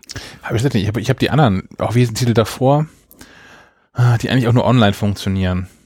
Battlefront? Battlefront, genau, die habe ich gespielt. Das fand ich so mittel. Also ich fand es immer ganz lustig, wenn jemand da war und ich vor Ort spielen konnte. Ich spiele es, ich spiele allgemein viel zu selten, um online in irgendeinem Spiel bestehen zu können. ähm, außer Mario Kart auf dem iPhone. Aber ähm, das zählt vielleicht nur bedingt dann.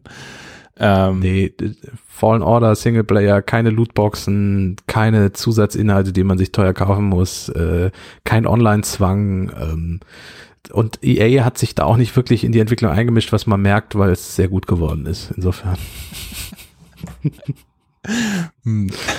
Gerne ausprobieren und viel Star Wars Feeling und ich habe hab lange nicht mehr so bei einem Spiel mitgefiebert, weil weil man hinterher, wenn man die Gegner nach dem siebten, achten Mal dann doch platt gemacht hat, doch sehr glücklich ist.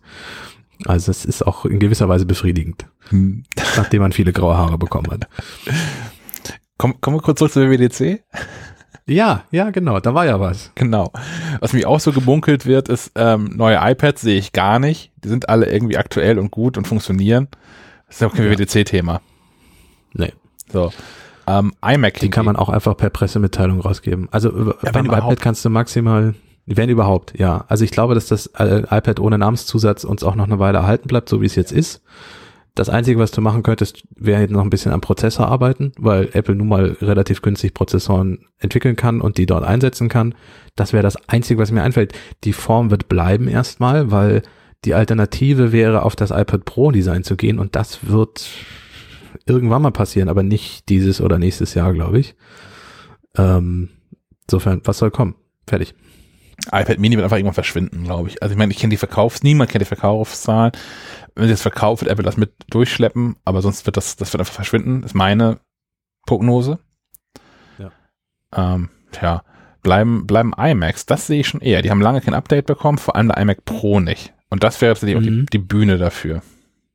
Ja, das ist ein Entwicklergerät, das ist etwas, was ähm, hardwarehungrig, hungrige Nutzer zufriedenstellt. Ja, also ich könnte mir vorstellen, dass man beim iMac vielleicht tatsächlich auch die dann doch sehr dicken Displayränder, also das ist ja teilweise zwei, drei Zentimeter, was ist das? Also es ist gewaltig bei einem iMac, ähm, dass die endlich mal verschwinden. Ich denke, dass generelle Unibody-Gehäuse, also langsam wäre mal die Zeit, dass man vielleicht auch einen größeren Designschritt wagt, aber der wird noch nicht passieren. Ich glaube, die Bildschirmdiagonale wird entweder größer oder das Gerät wird ein bisschen kleiner. Das denke ich auch, ja. Dass sie von, von den Rändern so ein bisschen sich ähm, annähern, den, den, den, den sonstigen Geräten. Ich gucke jetzt einfach gerade nochmal hier live und in Farbe in das neue MacBook Air. Und ja, das hat ja auch ähm, auf jeden Fall das dünnere Ränder, als es mein MacBook Pro hat, wenn auch nicht viel. Aber ja, weniger, das glaube ich mehr gut. Kamera. Also Rand, Kamera, ja. Kamera, MacBook Air und alle, alle Macs. Alle Macs, genau. Das es fiel mir gerade wie Schuppen nochmal von den Augen, als ich den gerade aufgeklappt habe und vor, vor mir sah. Ungünstiger Zeitpunkt für dieses MacBook Air mit der grottigen Kamera, die Apple seit Jahr und Tag verbaut. Äh, Marcus Brownlee sagte bei seinem Testbericht zum MacBook Air, oder ich glaube, so war es MacBook Pro, der erste Eindruck, den er davon hatte, Apple baut mit die besten Smartphone-Kameras auf der, auf der Welt und schafft es nicht in sein MacBook eine äh, Face äh, FaceTime-Kamera einzubauen, die über Pixelbrei hinausgeht. Ja. Das ist auch, ähm, das habe ich auch in meinem, meinem, meinem Testbericht mit drin stehen. Ähm, natürlich haben wir uns die ganzen letzten Jahre schon regelmäßig darüber beklagt, dass die Kamera einfach nicht cool ist. Ähm, mhm. Das war aber so und unter ferner liefen. Und falls ihr mal Zeit habt, baut mal neue Kamera ein. Das wäre echt cool, Apple. Ähm, jetzt natürlich extra kacke, jetzt wo gerade alle ständig in Videokonferenzen hängen. Und ich habe es auch gemacht. Also als mir, als mir klar wurde, okay, Videokonferenzen, das wird jetzt irgendwie für, für die nächsten mindestens Wochen das Ding sein, ähm, habe ich mir noch, äh, bevor die Preisexplosion kam, so eine Logitech-Kamera gekauft, ähm, damit ich dafür sorgen kann, dass ich wenigstens einigermaßen mit einem okayen Bild rüberkomme. Weil diese Dinge, die Apple verbaut, es geht einfach nicht. Und sie zeigen halt, dass es besser geht. Selbst im iPad Pro ist eine super Kamera drin, also FaceTime-Kamera, ist deutlich besser als bei allen MacBooks, sitzt halt an der falschen Stelle, weil man äh, ja. in der Regel das Ding halt nicht hochkant bedient, wenn man das mit Tastatur benutzt. Äh, deswegen guckt man immer so leicht nach links. Also man, man guckt genau in die Kamera, aber es sieht für alle, die zugucken, total merkwürdig aus. Naja. Ich glaube, deswegen hatte man ja einmal in dieser Beta zwischendrin diese Geschichte, dass die Augen äh, künstlich angepasst wurden, so dass man die ganze Zeit in die Kamera guckt, auch wenn man es nicht tut. Ja. Ähm, ich glaube, Apple ist der wohl aufgefallen, dass das ein bisschen komisch ist mit der seitlichen Kamera. Ähm, das ist, glaube ich, wieder verschwunden, oder? Man hat da nie wieder was von gehört. Ja, genau, das war in Beta-Version drin, ähm, ist dann aber als nie äh, geschafft. Finde ich auch okay, weil es auch das ein merkwürdiger Eingriff ist. Ich hätte es als optional, hätte ich es, glaube ich, ganz gern mal ausprobiert. So. Aber okay, ist auch seltsam, wenn bei Videokonferenzen die Leute die ganze Zeit anstarren. Das ist einfach nicht ja. das natürlich gelernte Videokonferenzenverhalten inzwischen. Nee, aber auch, auch hier, also fällt mir jetzt ja auch auf, es ist, es ist schon merkwürdig, wenn, wenn, wenn du sprichst, ich, ich gucke dir halt in die Augen und nicht in die Kamera. Weswegen ich, wenn ich jetzt auf mein Bild schiele, der, der Kopf leicht nach rechts gedreht ist, weil dein, dein Gesicht ist auf der rechten Bildschirmhälfte, auf der linken Bildschirmhälfte sind die, die, äh, ist der Sendungsplan.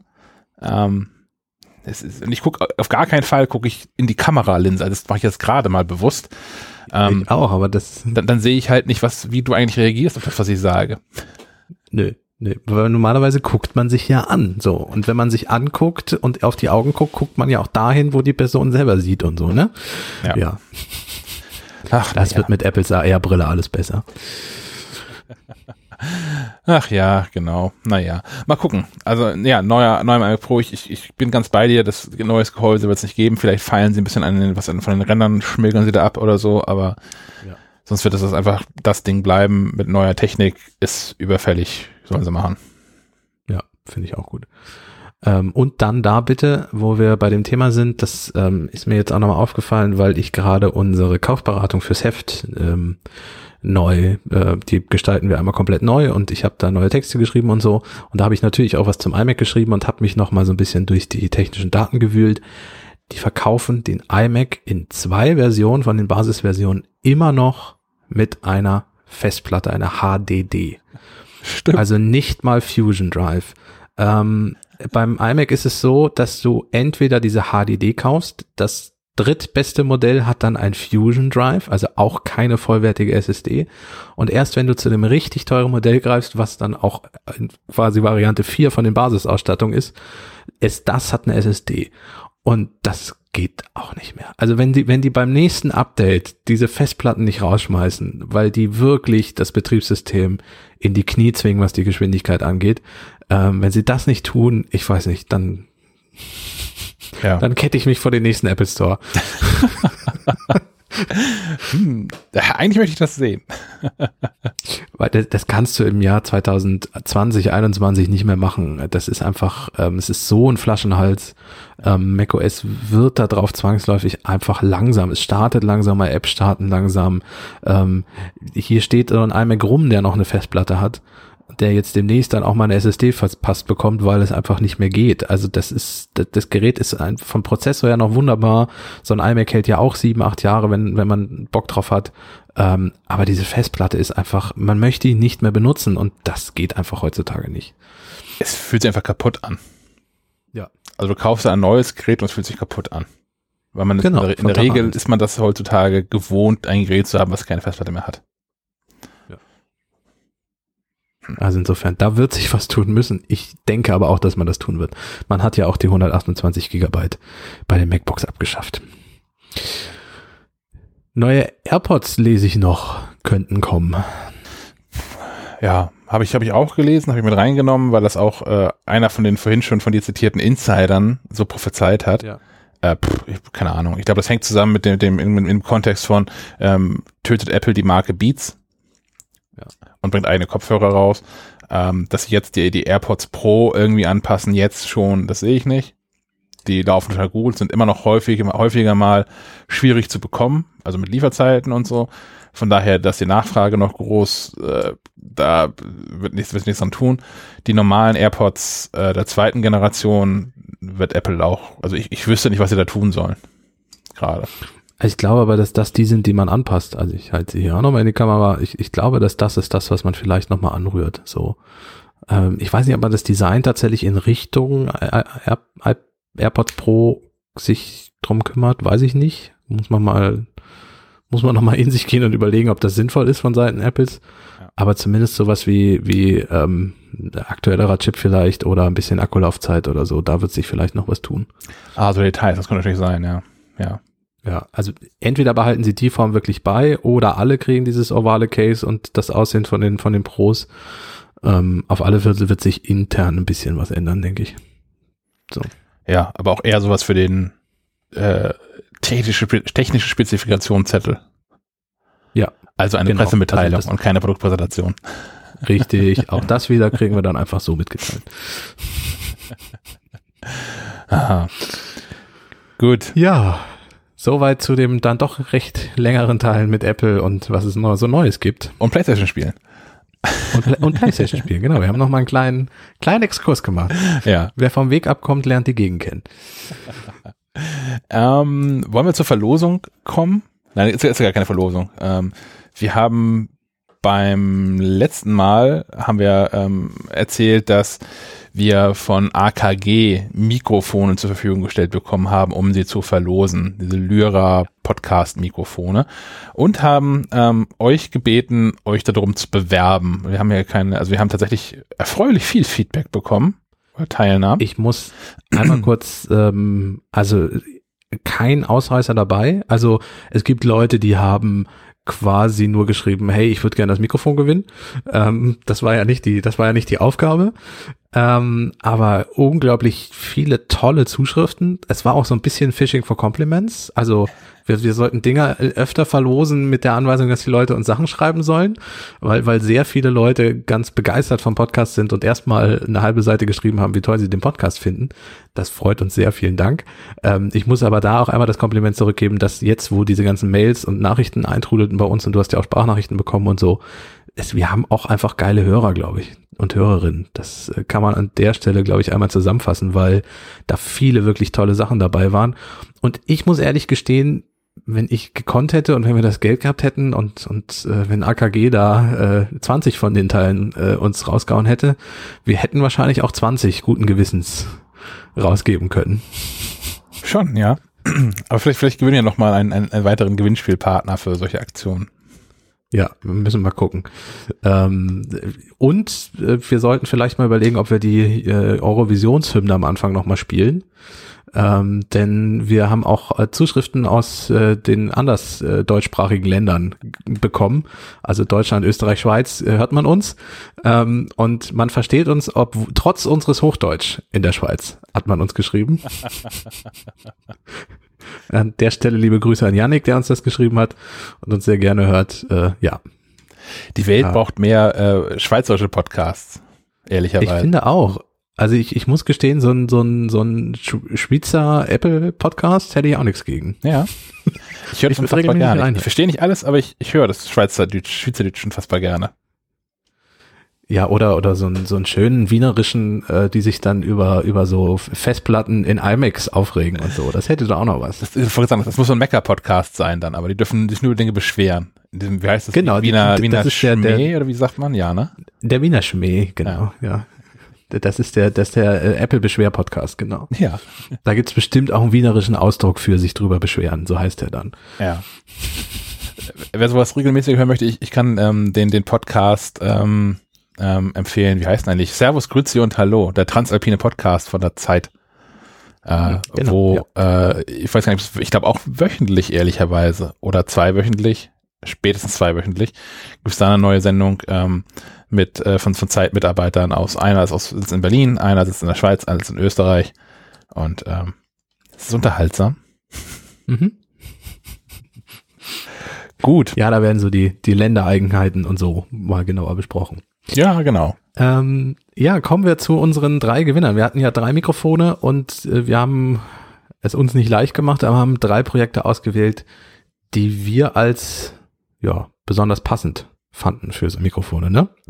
Genau, und äh, also ge gewonnen haben zwei Menschen, die sich ähm, per, per Mail beworben haben und einer, der sich per Sprachnachricht beworben hat. Ich, ich würde sagen, der Form halber machen wir Mail, Sprachnachricht, Mail. Finde ich gut. Ähm, willst du einmal anfangen mit einer Sprachnachricht, die uns auch erreicht hat? K kriegen wir die abgespielt? Die, die kriegen wir abgespielt. Ähm, und zwar,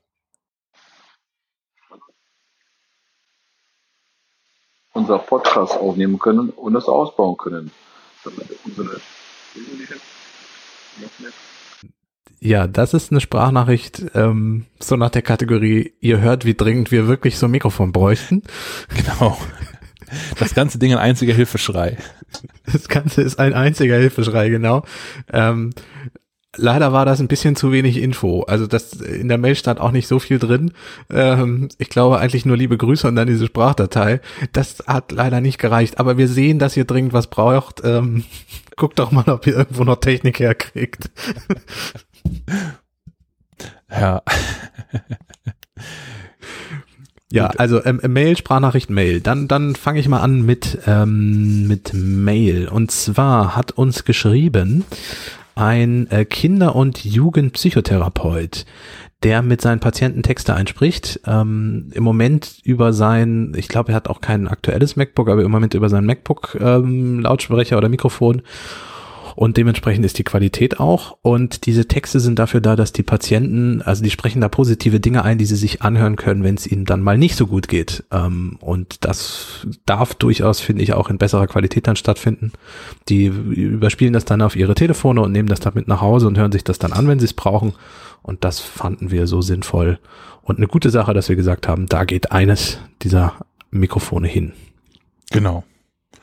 Wenn wir auch noch mit hier mit Gewinnspiel noch was Sinnvolles tun können, umso besser. Ja, umso besser. Das ist bei dem, bei dem zweiten Fall auch so. Da hat es eine Sprachnachricht erreicht, die ich einfach mal einspiele.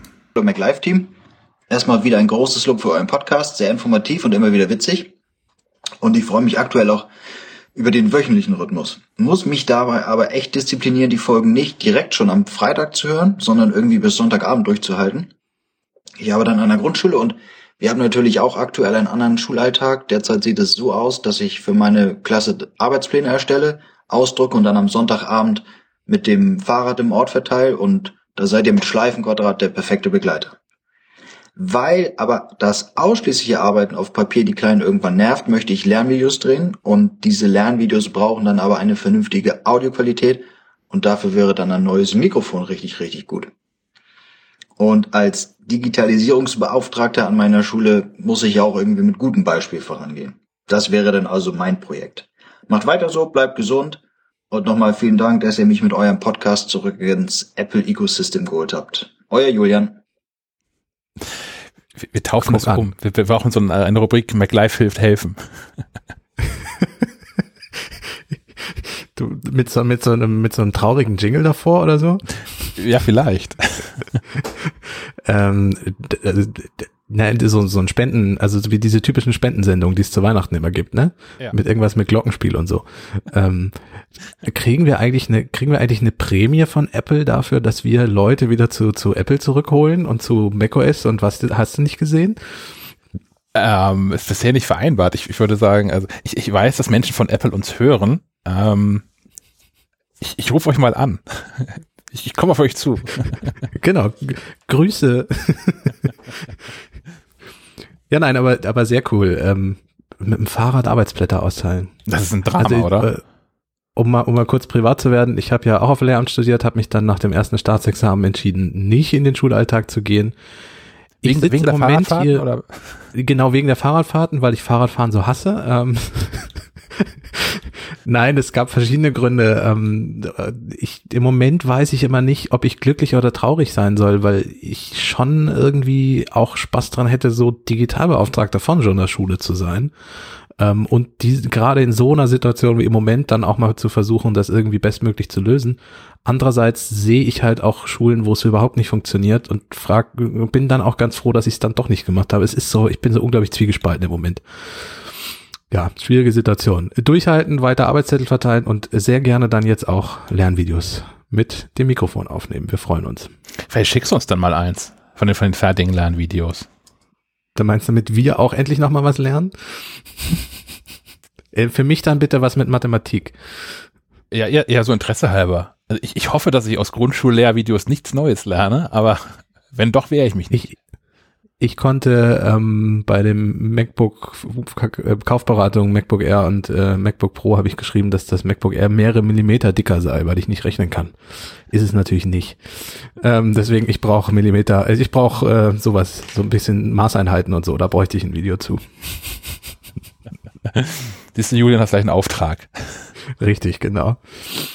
Ähm, ja, dann, dann noch unser drittes Mikrofon äh, geht an René, der mit, äh, der ein Podcast-Projekt tatsächlich starten möchte. Und das ist dann auch äh, wir haben ja gesagt, auch gerne Podcasts, nicht nur, aber dann auch noch ein Podcast-Projekt, was wir mit dem Mikrofon unterstützen. Und zwar plant er ein Podcast mit seiner Tochter. Und zwar erzählt sie von ihrem Alltag und von der Schule und so. Und er erzählt von seinem Alltag und der Schule von vor 35 Jahren. Ähm, und im Moment sind die beiden dabei, äh, sich die Ausrüstung für ihr Podcast Geschichte zusammen zu suchen, äh, haben noch nichts gekauft, weil man da doch äh, durchaus sehr ins Geld gehen kann bei solchen Geschichten. Ähm, wir fanden die Podcast-Idee aber so gut, dass wir da auch sehr gerne das Mikrofon hinschicken würden.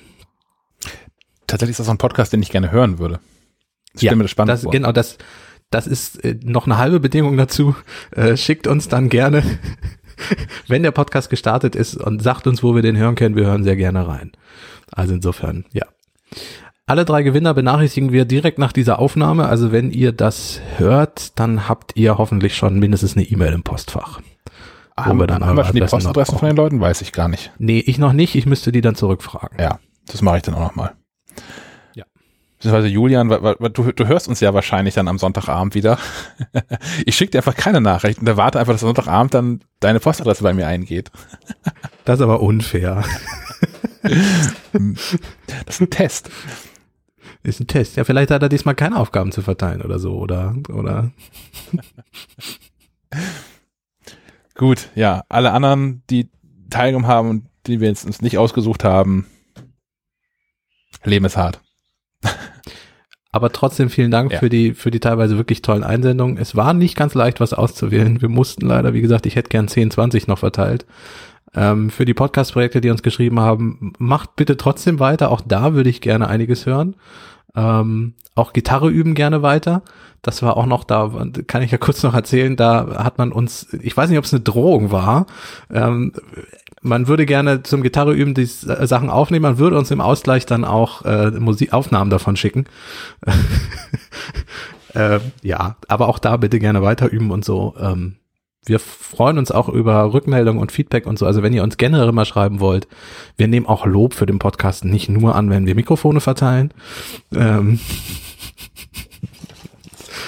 also insofern, schreibt uns gerne weiter, schickt uns gerne Nachrichten, Sprachnachrichten äh, und ruft nicht bei Herrn Schack an. genau, niemals bei mir anrufen. Das ist immer eine schlechte Idee. Ja, so, was gab's denn noch als sonstiges so im in der Apple Technik Welt und so weiter und so fort und drumherum? Es, es gab so, so ein paar ähm, Themen, das eine habe ich hier aufgenommen ähm, äh, in, in die Liste, als mir noch gar nicht so richtig klar war, dass es Stefan nicht teilnimmt. Denn Stefan hatte einen Termin mit den Menschen von, von Sonos. Ähm, die haben neue Produkte vorgestellt, die haben ähm, eine Dolby Atmos Soundbar vorgestellt mit zugehör zugehörigem neuen Subwoofer. Ähm, ist quasi auch also nicht kein, kein völlig neues Produkt, sondern eine neue Version vom bestehenden Produkt. Ähm, ja, ich hoffe, dass Stefan da nächste Woche schon mehr zu sagen kann. Ich gehe davon aus, dass der bis nächste Woche die äh, schon getestet haben wird mm, mhm. und so ein bisschen erzählen kann, wie das so funktioniert. Ich bin immer noch mit mit ähm, Sennheiser in Kontakt, die auch so ein Dolby Atmos Soundbar haben, die wo ein Test auch noch aussteht. Ähm, ist ein spannendes Projekt auf jeden Fall, so diese ganze Dolby Atmos Krams. Ich meine, ja, inzwischen, also dieses das scheint ja recht breit zu sein, das Label Dolby Atmos, was da alles so drunter fällt. ähm, aber man Kann so ich auch das iPhone Dolby Atmos? Ja, genau. Das ist halt, also ich weiß nicht, wie dir das so geht, aber ich, ich war, äh, in Hamburg war ich schon, war ich in so einem Dolby Atmos Kino ob mhm. du schon mal mitgemacht hast, aber ich muss sagen, also das so, so ein Film auf so einem iPhone fühlt sich irgendwie doch anders an als in, in diesem Kino. Minimal, minimal. Also ich war auch schon in so einem Dolby Atmos Kino, ähm, ist minimal anders. Äh, was halt fehlt, ist 3D-Effekt. Also wenn du dann halt nicht so 3D-Film noch dazu guckst. Das ist, glaube ich, der große Unterschied zum iPhone. naja, ich habe ich hab die Sennheiser Soundbar hier schon mal gelobt, die das wirklich gut hinbekommen. Ähm, äh, diesen, diesen rundum Audioeffekt zu erzeugen. Vielleicht schafft Sonos das ja auch. Das wäre nochmal spannend. Aber das, wie gesagt, das, ähm, da warten wir auf das, das Urteil von Stefan. Ja. Apple hat noch was neu gemacht. Mm, ah, oh ja, da. Äh, äh, in, in, der, in der nächsten iOS-Version die noch aussteht, die ja auch so dieses, das Corona-Update äh, haben wird mit, mit der Maskenerkennung. Also wo erkannt wird, dass man eine Maske aufhat und man dann gleich den PIN-Code anbietet und gar nicht als Face ID probiert, ähm, wird Apple ähm, die, die SOS-Funktion mit dem Notfallpass koppeln. Also bisher kann man ja ein, ein, ein Notruf auf dem iPhone auflösen, auslösen und da wird auch sowas wie, wie Standortdaten übermittelt ähm, und man kann ja auch diverse eigene medizinische Informationen in den Notfallpass eintragen. Und die sollen dann auch mit übermittelt werden. Ob das überall funktioniert, ist nochmal eine spannende Frage. Ähm, ich habe es noch nicht geschafft, äh, also ich habe das gestern Abend gelesen, habe noch nicht geschafft, heute mit irgendjemandem zu sprechen, der da vom Fach ist und mal in so einer Rettungsleitstelle mir sagen könnte, ähm, ob es überhaupt in Deutschland, ob Rettungsleitstellen in Deutschland so entgegennehmen können und ob das einen echten Mehrwert bietet. Also ich habe mal mit einer Rettungsassistentin gesprochen, Rettungssanitäterin, die, als es um diesen Notfallpass generell auch ging, ähm, und die hat halt erzählt, dass die tatsächlich gar nicht im, Notfall, wenn sie einen Rettungseinsatz haben, gar nicht auf das Telefon gucken, ähm, weil es zum einen zu wenig Leute machen zum zweiten ja auch mindestens zwei Betriebssysteme gibt, wo das dann jeweils nochmal unterschiedlich ist, also Android und iPhone und so. Und man in so einem Notfall auch um, nicht unbedingt die Zeit hat, jetzt groß in einen Notfallpass reinzugucken. Ähm, sie, sie, sie weiß, dass das im Krankenhaus manchmal dann noch anders ist. Also wenn die, wenn die Notfallversorgung durch ist, dass dann vielleicht nochmal jemand ins Telefon guckt, um Notfallkontakte zu, zu äh, informieren. Aber sowas wie Blutgruppe bei einem, bei einem Autounfall nachgucken oder so, das würden die zum Beispiel nicht machen. Hm. Also es war jetzt die Einrettungsassistentin, äh, Assistentin, mit der ich gesprochen habe. Das heißt natürlich nicht, dass das generell nicht so ist, aber es ist ja auch nachvollziehbar. Also in so einem Notfall hat man erstmal andere Dinge zu tun, als das Handy zu suchen und äh, nachzugucken, was da so an Blutgruppe drin steht und so. Was ich von der Ärztin gehört habe, ist, also das betrifft dann ausschließlich Notfälle, die zu Hause passieren, ähm, dass es nicht verkehrt ist, so diese Information ähm, in, in so einer, in so einer, keine Ahnung, die hat, sprach von so einer Fotofilmdose, gibt's heute gar nicht mehr. Man wird da halt irgendeine Dose mhm. finden, die man vernünftig farbig markieren und beschriften kann, in der Kühlschranktür aufzubewahren. Und zwar ja. äh, mit dem einfachen Hintergrund, einen Kühlschrank findet man in jedem Haus. Also auch wenn ich fremd ja. in, einer, in eine Wohnung komme, ich brauche nicht allzu lange, um einen Kühlschrank zu finden. Und wenn da die Informationen drin sind, ist es gut. Ja, Genau, das habe ich auch schon mal gehört, ähm, dass das durchaus auch ähm, Feuerwehrleute und so dann auch mal in die Kühlschranktür gucken und solche Dinge. Ja. Das ist wie äh, Informationen zum Auto, wenn man einen seltenen Autotyp fährt, kann man ja so diese beim ADAC diese Sicherheitskarte sich ausdrucken, ähm, wo dann drin steht, ähm, wo Feuerwehrleute zum Beispiel schneiden können. Also die haben zwar inzwischen auch Tablets dabei, die Feuerwehren, wo sie dann den Autotyp nachgucken können, weil ja nicht jedes Auto zum Beispiel, also es gibt ja Autos, die haben zum Beispiel Seitenairbags. Du kannst nicht ja. einfach mit der Schere äh, in so eine B-Säule reinschneiden, wenn da ein Seitenairbag ist, weil das Ding dir dann um die Ohren fliegt. Ähm, und zum Beispiel so Elektroautos und welche Kabel da in den Dingern drin liegen und so. Es ist nicht ganz so einfach, also du kannst nicht einfach eine Säge ansetzen und das Dach absägen in so einem Autounfall. Deswegen haben die tatsächlich häufig inzwischen schon Tablets dabei, wo dann die Informationen sind. Du kannst aber auch, und das hat man früher auch sehr gerne gemacht, unter die Sonnenblende auf der Fahrerseite diese Sicherheitskarte mit den Infos für die Feuerwehrleute einfach drunter klemmen. Ich muss beschämt zugeben, ich habe mir da nie drüber Gedanken gemacht.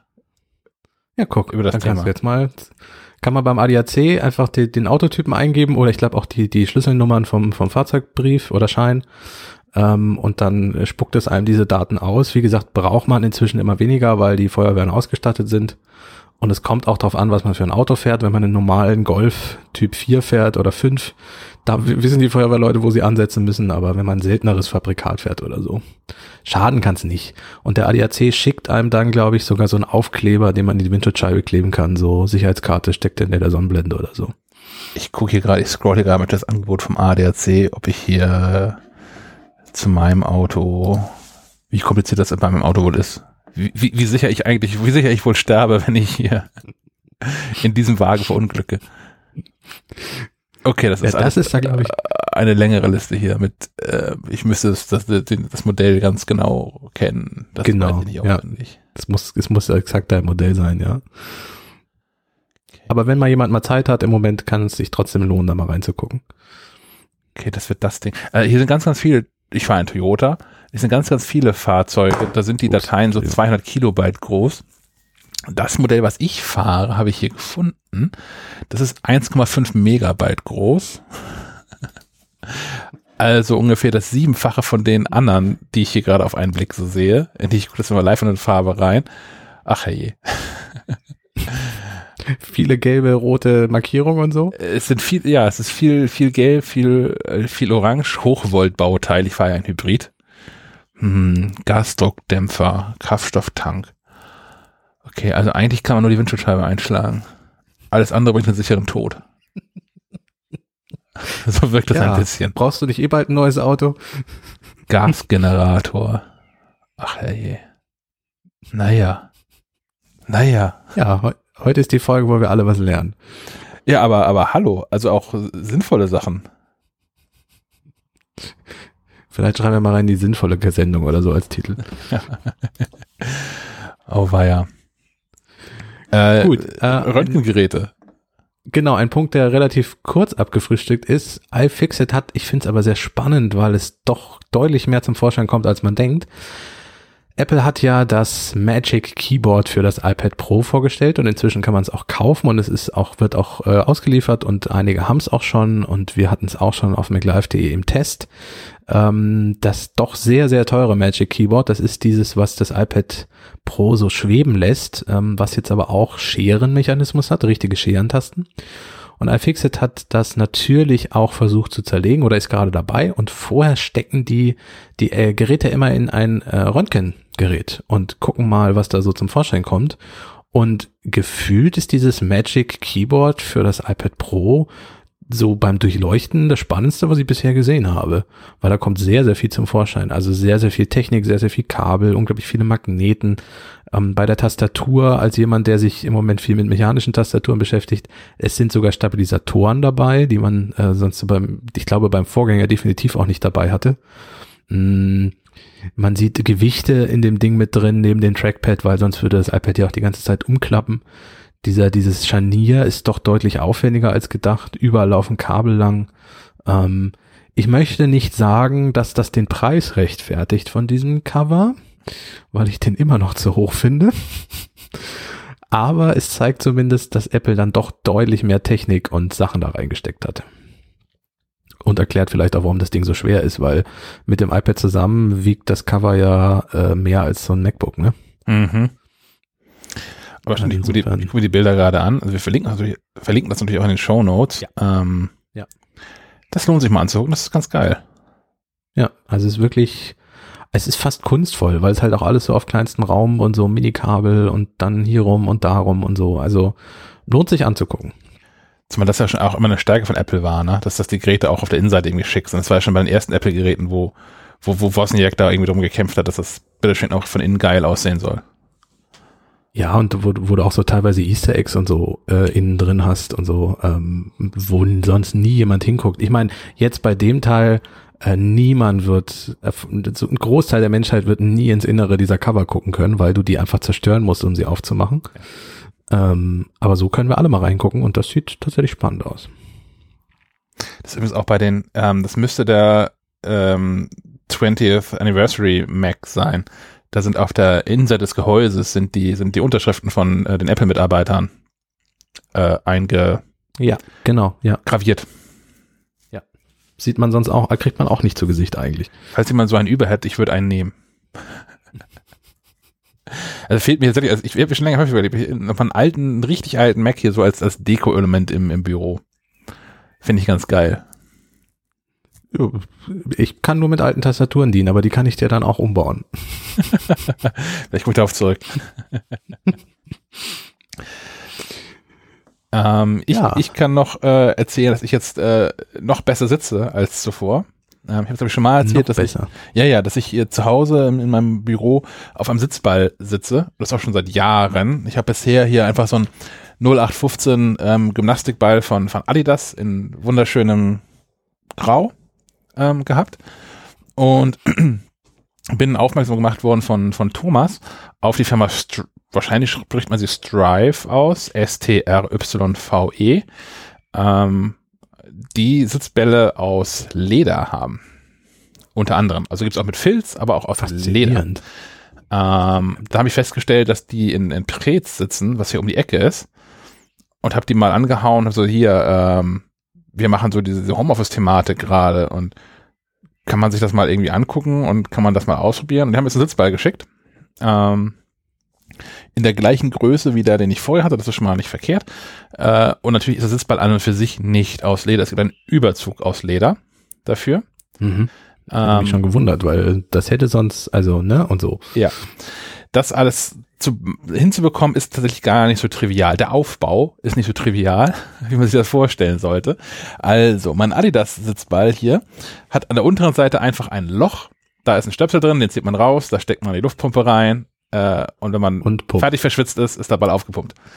Ähm, das ist mit dem, mit dem Innenleben dieses Balls grundsätzlich ähnlich. Das ist auch ein, ein, ein Gummiball, also keine Ahnung, was das Material genau heißt. Es ist ja irgendwie äh, reißfest, wenn man gar nicht weiß, es, es platzt nicht, sondern es reißt. Das heißt, man, man merkt, wenn er kaputt geht, das rechtzeitig und knallt nicht einfach mit der Kinnlade auf den Tisch, sondern man, man sinkt langsam ab. Das habe ich mit dem ersten Adidas Ball, also der aktuelle Adidas Ball, der hält ja schon seit, keine Ahnung, drei Jahren bestimmt und der davor hat auch drei, vier, fünf Jahre, fünf Jahre gehalten. Ähm, bis dann genau das passiert ist, dass da irgendwann okay, jetzt ist auch irgendwie genug hier.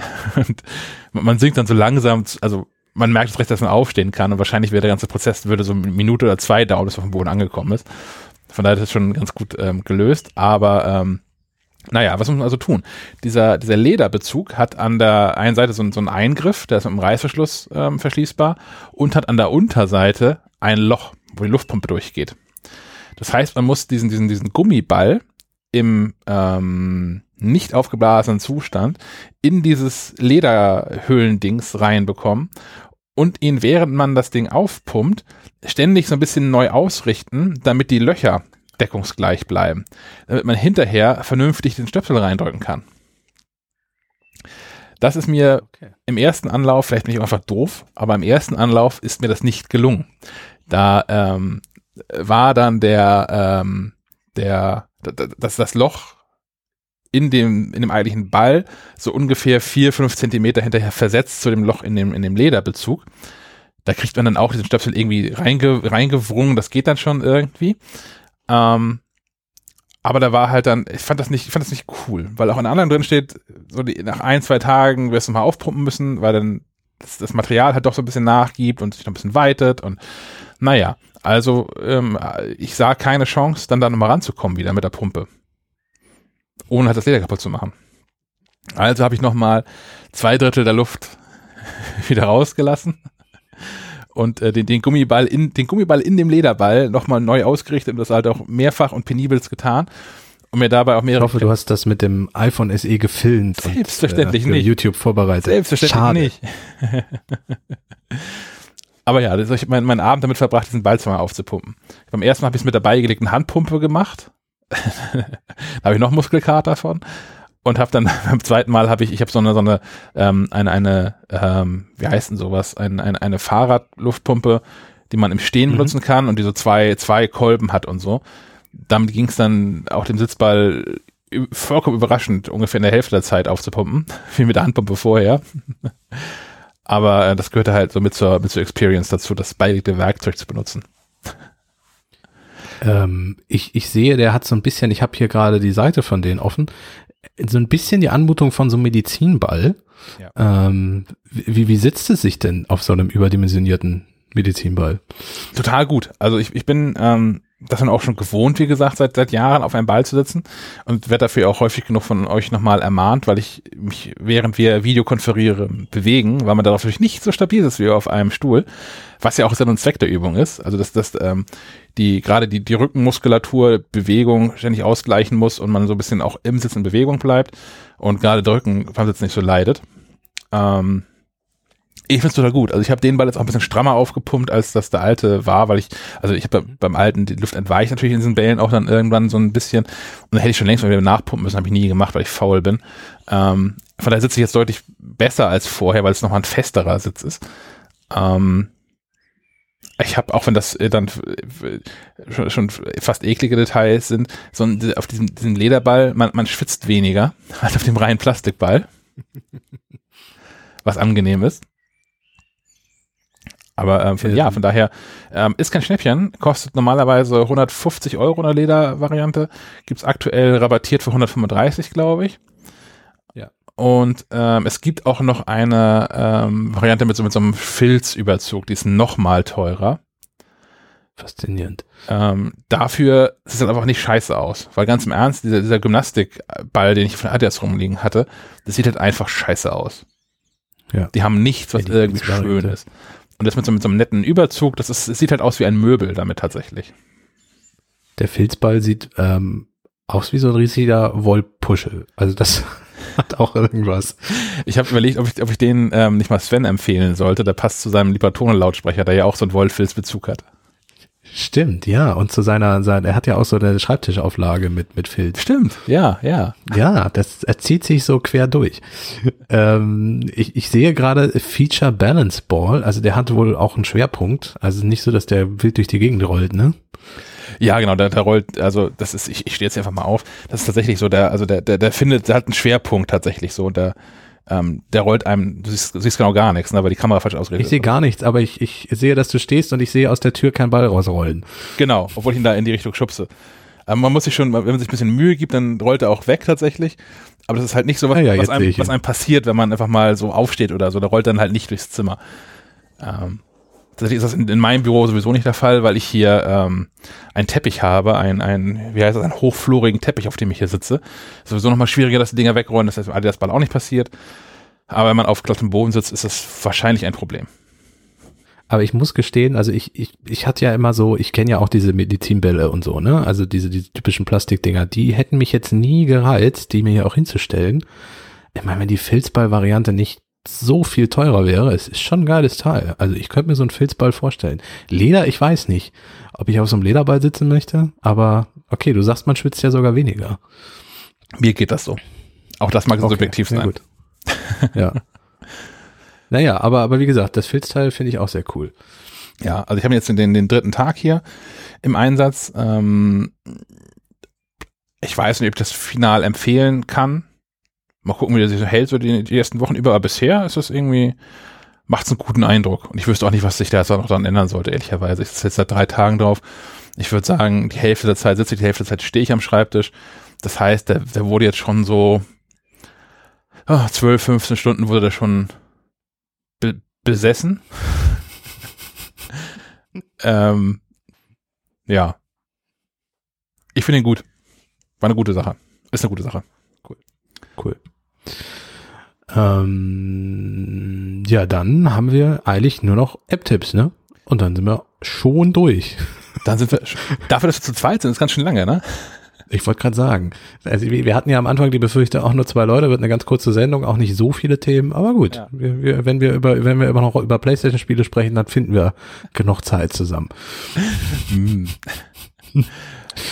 Ja, kommt, kommt WhatsApp aufs iPad, hast du geschrieben. Ja, genau. Das ist ähm, in, in der aktuellen Beta-Version, die ich nicht auf meinem Gerät habe, deswegen habe ich es gelesen, ähm, äh, gibt es da wohl Andeutung für, dass es jetzt endlich auch demnächst aufs iPhone springen könnte. Screenshots gab es davon schon vor, ich weiß gar nicht, im halben Jahr, dreiviertel Jahr oder irgendwie sowas. Ähm, ja, es ist einfach eine Sache, die ich, das ist, das ist so überfällig, dass es endlich passiert. Am liebsten hätte ich auch eine vernünftige Lösung. Also auf, auf dem Mac gibt's ja einen WhatsApp-Client, mh, der das übers, über den Webbrowser im Hintergrund, über einen Webbrowser im Hintergrund macht. Und man muss dann ja ähm, irgendwie so, so einen QR-Code vom iPhone mit der Kamera im, im Mac scannen, das schafft die Kamera am Mac noch, ähm, um das Ding zu, nee, andersrum. Man muss, man muss einen Code, der auf dem Mac angezeigt wird, mit dem iPhone abfotografieren, so ist es. Ähm, das iPhone muss aber auch die ganze Zeit im selben WLAN sein und angeschaltet sein, ähm, damit es auf Mac funktioniert. Anders als bei iMessage, wo die Geräte unabhängig voneinander ähm, funktionieren. Mm, Das wird wohl bei WhatsApp auf dem iPad auch nicht so sein. Es wird weiterhin so sein, dass das Hauptgerät das iPhone ist und das dabei sein muss und eingeschaltet sein muss. Aber überhaupt endlich mal vernünftig auf dem iPad WhatsApp nutzen zu können, äh, fände ich schon gut. Also ich nutze es ja, so selten, wie ich irgendwie kann. Aber wenn, bin ich genervt, wenn ich längere Nachrichten schreiben will und das auf dem iPad mache, weil es gibt ja auch freie, also was heißt freie, aber Drittanbieter-Apps dafür und die sind alle kacke. Ich bin mit keiner zufrieden. Nee. Also ähm, ich habe da auch immer so ein bisschen Bedenken. Also ich bin ja schon bei WhatsApp nicht so der Datenschutzfreund, ähm, das jetzt dann auch noch mit irgendwas zu verknüpfen. Ähm, fühlt sich für mich immer nicht so prickelnd an. Also ich bin dann froh, wenn ich, wenn ich dann doch das WhatsApp eigene nutzen kann. Ja. Insofern bin ich mal gespannt. Das ist ja auch so ein bisschen äh, der Grund, warum ich iMessage unter anderem auch sehr gerne vorziehe, weil es halt einfach auf jedem Gerät von mir, weil ich halt nur Apple-Geräte habe, auf jedem Gerät wunderbar zur Verfügung steht, auch überall gut empfangen wird und alles. Ja. Ja, gucken wir mal. Dann habe ich, ich, ich, ich habe nur, hab nur ich App-Tipps heute, ist das richtig? Ein App-Tipp habe ich noch. Okay, das, das war geheim, ich verstehe. Der ist noch geheim, genau, ja. ähm, es gibt ein Update, was kein Update ist. Ich bin leidenschaftlicher Spieler von Quizduell. Ja, immer noch. Ähm, die haben eine neue App rausgehauen. Äh, ich wollte gerade sagen, gefühlt hatte das aber auch gerade mal wieder so ein Revival. Also gefühlt spielen gerade wieder alle Quizduell. Okay, ich halte das durchgängig. Durchgängig. Ah, okay. Ähm, es gibt eine neue App von denen, die, weil sie neu ist, neues Quizduell heißt. Und ähm, also wenn man, man kann die parallel installieren, aber also auch Spiele aus der alten Quizduell-Version werden einfach in die neue übernommen. Dafür muss man die alte installiert haben, während man die neue installiert und startet. Und dann wird auch der Account übernommen, alles, das geht halt alles automatisch dann. Ähm, es hat einen neuen Arena-Modus, in dem man immer, ich habe keine Ahnung, wie live das so wirklich ist, aber indem man in Kategorien immer gegen vier andere Personen antritt. Ja, man ist zu fünft, ja, man ist zu fünft in so einer Runde. Ähm, kriegt dann Punkte für richtiges Antworten und vor allem auch schnelles Antworten. Äh, je nach Platzierung bekommt man Bonuspunkte und landet dann in so einer, insgesamt in so einer Hierarchie von allen, die das gespielt haben, das jeweilige Thema und ähm, bekommt dann irgendwelche lustigen äh, Belohnungen wie Experience-Punkte oder Tickets. Denn in diesen Arena, in dieser Arena kann man nur spielen, wenn man ein Ticket hat. Jedes Spiel kostet ein Ticket. Man beginnt, wenn man zumindest, ich habe ich hab diese, diesen Bezahl-Account da bei denen, wo man einmalig ein paar Euro einwerfen musste und bin dann mit 25 für diesen Tickets gestartet. Man kann sich halt neu dazu erspielen, man kann sich neu natürlich auch kaufen mit echtem Geld. Ähm, oder man kann kostenfrei in der Arena teilnehmen, wenn man vorher ein Werbevideo guckt. Ob man das als partout möchte, weiß ich nicht. Ähm, ich nutze es primär, um gegen Freunde zu spielen. Und ähm, tue es auch immer noch. Ich kann einmal, also ich, ich habe nicht genug Freunde, die das mit mir spielen. Wer, wer gegen mich spielen will, kann das gerne tun. Das ist anders als meine ICQ-Nummer. Die, die würde ich hier, den, den Namen verrate ich hier. Ich heiße, wie ich überall heiße, auch auf Instagram und Twitter und hast du nicht gesehen. iSchack, I-S-C-H-A-C-K. Ähm, da findet mich auch ein Quizduell. Ich bin da nicht so ganz schlecht drin. Ich habe jetzt hier irgendwie, wenn ich jetzt richtig sehe, hier boah, zweieinhalbtausend gespielte Spiele, 67 Prozent davon gewonnen und nur 20 Prozent verloren. Der Rest sind unentschieden. Ich habe, um weiter anzugeben, ähm, die schlechteste Kategorie, die ich habe, ist Kunst und Kultur. Mit der habt ihr gute Chancen, gegen mich zu gewinnen. Da beantworte ich aber auch noch 60 Prozent aller Fragen richtig. Also so. ein Aufruf, wenn ihr die Statistik von Herrn Schack zerstören wollt, äh, meldet euch bei ihm beziehungsweise äh, addet ihn bei Quizduell und äh, zeigt ihm, wer der Klügere ist. Ihr oder ich habe schon überlegt, ob man da irgendwie ein Turnier drauf machen könnte. So ein Schleifenquadrat Quizduell-Turnier. Also wenn wenn sich genug Menschen finden, die äh, Spaß dann haben, an Quizduell zu spielen, ob man irgendeine Schleifenquadrat Quizduell-Liga aufmachen könnte. Hm. Also ich würde dann vielleicht auch noch einsteigen. Ich noch, bin noch nicht ganz sicher, wie das, wie das vernünftig funktionieren kann. Und also jemand müsste das managen, da habe ich keine Lust zu, ehrlicherweise. Aber vielleicht findet sich jemand, der das, der das sowas schon mal gemacht hat. Also ich könnte mir, ich könnte mir gut vorstellen, dass es sowas schon gibt, dass Menschen schon sich in, in Ligen organisiert haben oder in Turnieren und sowas. Da gibt es bestimmt irgendwelche lustigen Vorlagen und Software-Tools für oder sowas. Wenn wir sowas machen, also wenn wir so ein, so ein Turnier machen, könnte es vielleicht auch Preise geben. Das wäre ja auch nochmal was. Wie, wie Preis haben wir gerade drei Mikrofone rausgegeben. Jetzt, jetzt müssen wir erstmal auch mal ohne. Die Leute müssen uns auch ohne Geschenke lieben. Können noch weiter Abos verramschen. ja, ja, genau. Wir können nicht immer nur Zuneigung äh, durch, durch Geschenke verkaufen hier. Nee, auch wieder richtig.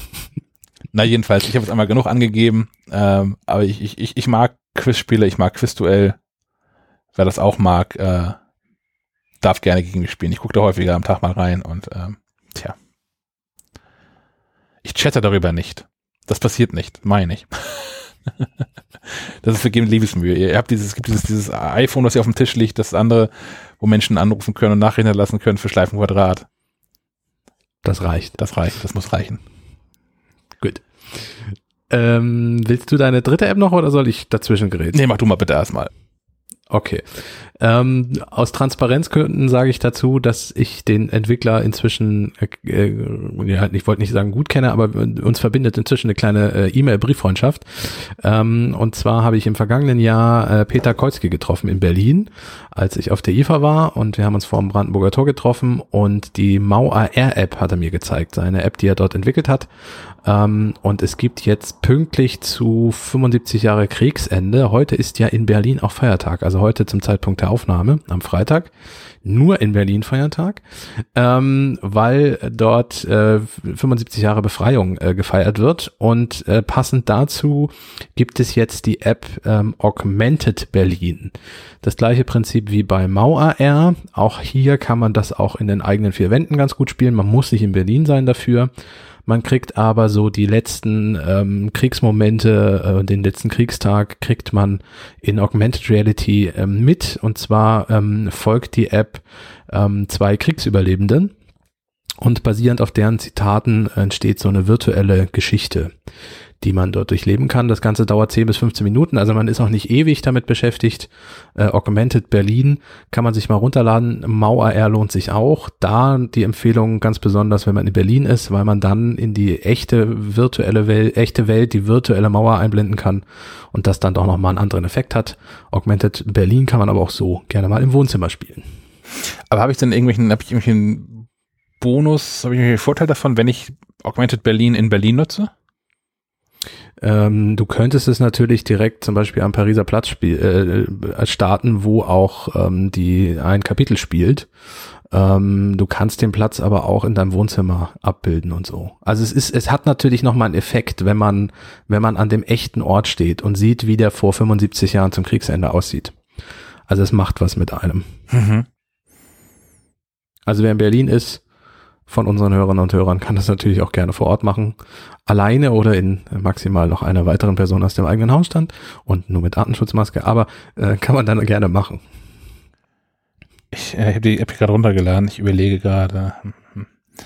Also gucken, die wie, ist wie, äh, ja? etwa 500 MB groß, sogar ein bisschen größer.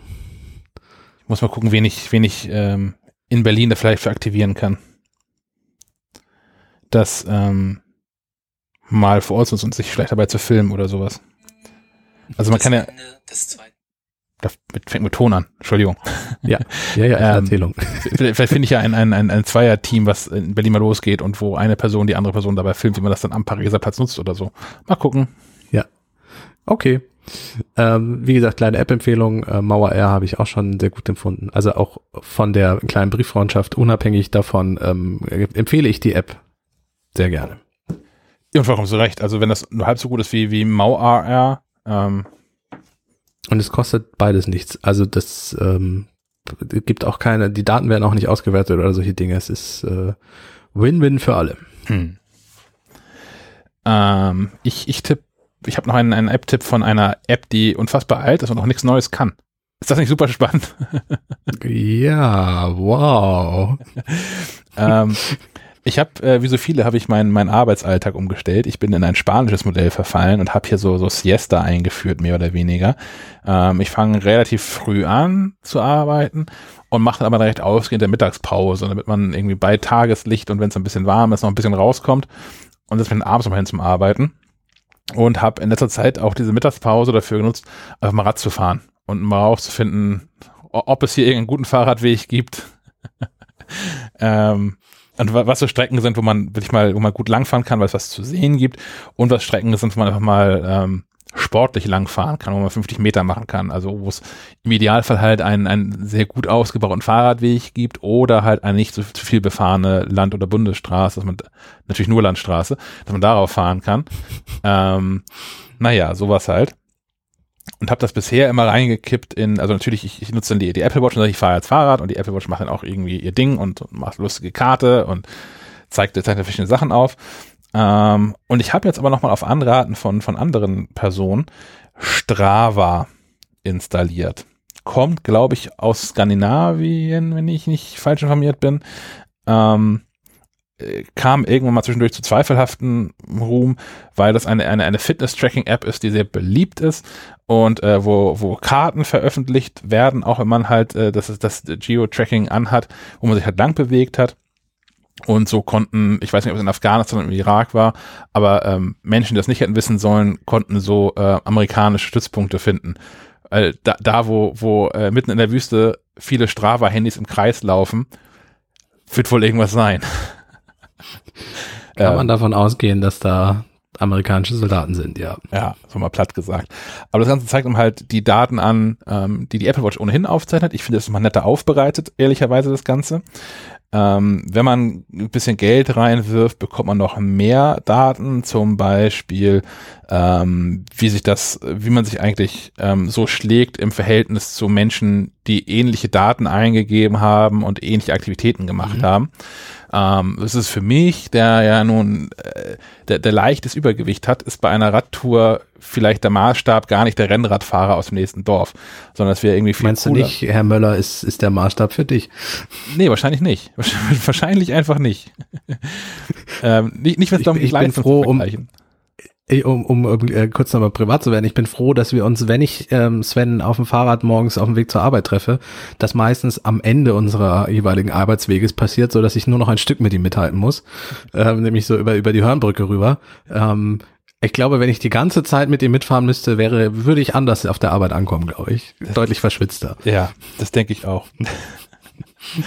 naja, und es gibt natürlich, also was es daran gibt, ist natürlich auch so, so ein Gamification ähm, Ansatz. Man bekommt halt äh, Preise für äh, persönliche Rekorde auf Strecken. Und wenn man Streckenabschnitte häufiger fährt, bekommt man ähm, Bestzeiten für diese Streckenabschnitte angegeben. Ähm, also auch innerhalb einer, einer, einer Strecke. So, das finde ich, finde ich irgendwie ganz cool. Da muss ich das ja auch nochmal installieren. Ja, also genau. Wenn es einen Orden gibt und so. Habe ich nicht vergessen. Genau, ja, ja. Gibt es Orden? Ja, ja, wie gesagt. Aber Auszeichnungen. Okay, okay. Ja.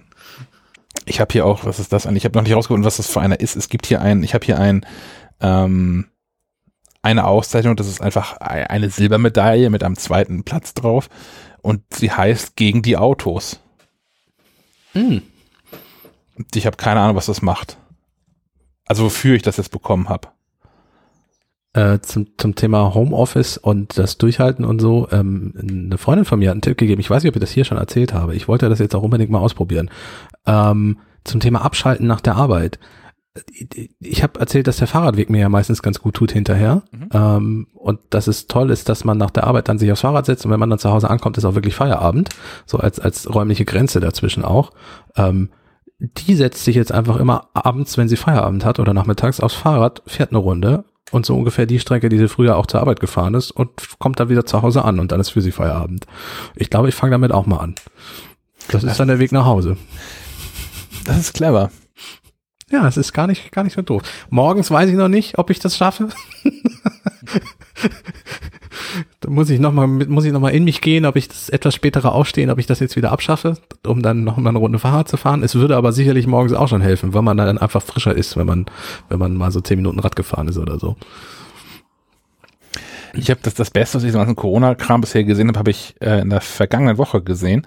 Und zwar ist es ein Video von CGP Grey, der macht so eigentlich so Erklärvideos vor allem mit so Strichmännchenzeichnungen. Die sind total gut, äh, also die, die Videos an sich sind schon mal total gut produziert und das ist total gut aufbereitet und er macht einen riesen Rechercheaufwand dafür. Ähm, und der hat ein, ein, ein neues Video, das verlinken wir auch in den Show Notes online gestellt, das ist ungefähr zehn Minuten lang, ähm, wo es darum geht, diesen, diesen ganzen Wahnsinn gerade so ein bisschen entgegenzuwirken.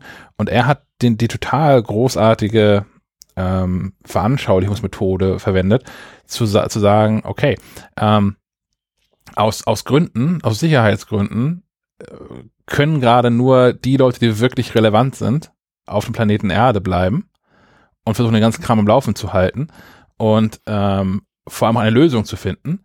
Und alle, die, die Rumpfcrew. Ja, genau, genau. Und alle, die nicht unmittelbar daran mitwirken können, müssen leider in ihrem Raumschiff jetzt die Erde verlassen. Und jeder für sich. So dass das jeder Person, die hier gerade äh, von dem Corona-Kram betroffen ist, und damit jeder, sitzt gerade in seinem kleinen Ein-Mann-Raumschiff, fliegt um die Welt und wartet, dass das ganze Ding irgendwie vorbei wird, dass es vorbeigeht. Ähm, und hat dabei eigentlich nur zwei Aufgaben. Und zwar ähm, das Raumschiff am Laufen zu halten, was in Wahrheit so man selbst ist. Ähm, und zwar dadurch, dass man durch, durch, durch äh, körperliche Aktivitäten, aber auch durch geistige Aktivitäten, also das hat so ein, so ein, ein, ein das Raumschiff hat so ein, eine Art Fusionskernmotor-Dings, das sich halt drehen muss und es gibt genau zwei, zwei ähm, Hebel, um das Ding zu bewegen. Der eine ist halt körperliche Aktivität und das geistige Aktivität. Ähm, das mit der körperlichen Aktivität ist, ist einfacher, äh, aber hilft nicht so wahnsinnig viel. Man muss also ein Gleichgewicht ähm, hinbekommen. Und da gibt Tipps dafür, wie man dieses Raumschiff, ähm, also das, das nicht metaphorische Raumschiff, was dann die Wohnung ist, ähm, gestalten soll, dass man halt feste Plätze braucht für Dinge. So, dass es halt ein, einen festen Platz gibt, an den man sich begibt, um sportlich aktiv zu sein, weil es halt Liegeschlüssen ist. Dass es einen Platz gibt, an dem man arbeitet. Und wenn man gerade nicht arbeitet, hat man dort nicht zu sein. Und wenn man halt merkt, dass man bei der Arbeit irgendwie abgelenkt ist, dann geht man da halt weg und macht was anderes. Und ähm, das ist total gut aufbereitet. Ich will nicht das ganze Video nacherzählen. Ist total toll. Ähm, wir verlinken das in 10 Minuten, die sich lohnen ähm, hat, ist ja auch schon einige Zeitschriften und, und äh, Magazine kamen ja auch schon auf die Idee, Astronauten zu interviewen, wie das denn so äh, sinnvoll ist mit Quarantäne und so, weil die ja auch das tatsächlich haben. Das passt ja auch super rein, weil auf der ISS äh, hast du einen Ort für Sport. So. Äh, und wenn du keinen Sport machst, schwebst du da nicht durch die Gegend, sondern du bist an der Stelle, wo du deine Experimente gerade machst und so. Und, und diese Quarantänetipps von denen, die waren auch, weil die können halt nicht raus. Also die können schon raus, aber das ist dann das erste und letzte Mal, zumindest ohne Anzug. Ähm, so, und, und das ist natürlich, äh, ja, wir sind alle so ein bisschen Astronauten, die in Quarantäne sind. Finde ich einen guten Gedanken. Ich bin, äh, es tut mir in der Seele weh, dass ich nicht drauf gekommen bin. Das, das ja. Bild ist so, so gut. Ähm, tja. Es gibt immer jemanden, der noch ein besseres Bild gefunden hat. Definitiv, ja. Das ist, äh, das ist ein schönes Schlusswort. Finde ich auch. In dem Sinne, ähm, Vielen, vielen Dank fürs Zuhören. Und ja, bis, gleichfalls. Bis also äh, jetzt nicht gleichfalls. Äh, danke, dass du mir zugehört hast. Dank an alle. Ja, das, ja. Doch tatsächlich auch das ein bisschen ehrlicherweise. Ich, ich finde es, also auch dieser, dieser, dieser Podcast, den wir hier machen, das ist ja auch so ein bisschen Selbsthilfegruppe Schrägstrich Therapie. Mal mit Leuten zu reden. Ja. Länger am Stück. Mal mit, genau, die, die auch nicht im eigenen Hausstand sind. Ja. Von daher auch dir danke fürs Zuhören, aber auch euch da draußen. Ja, genau. Bis zum nächsten Mal, dann vielleicht hoffentlich auch wieder in größerer Runde. Ja, sonst wird's wieder eine lange Sendung, ist ja auch okay. Genau. Bis dann. Bis dann. Tschüss.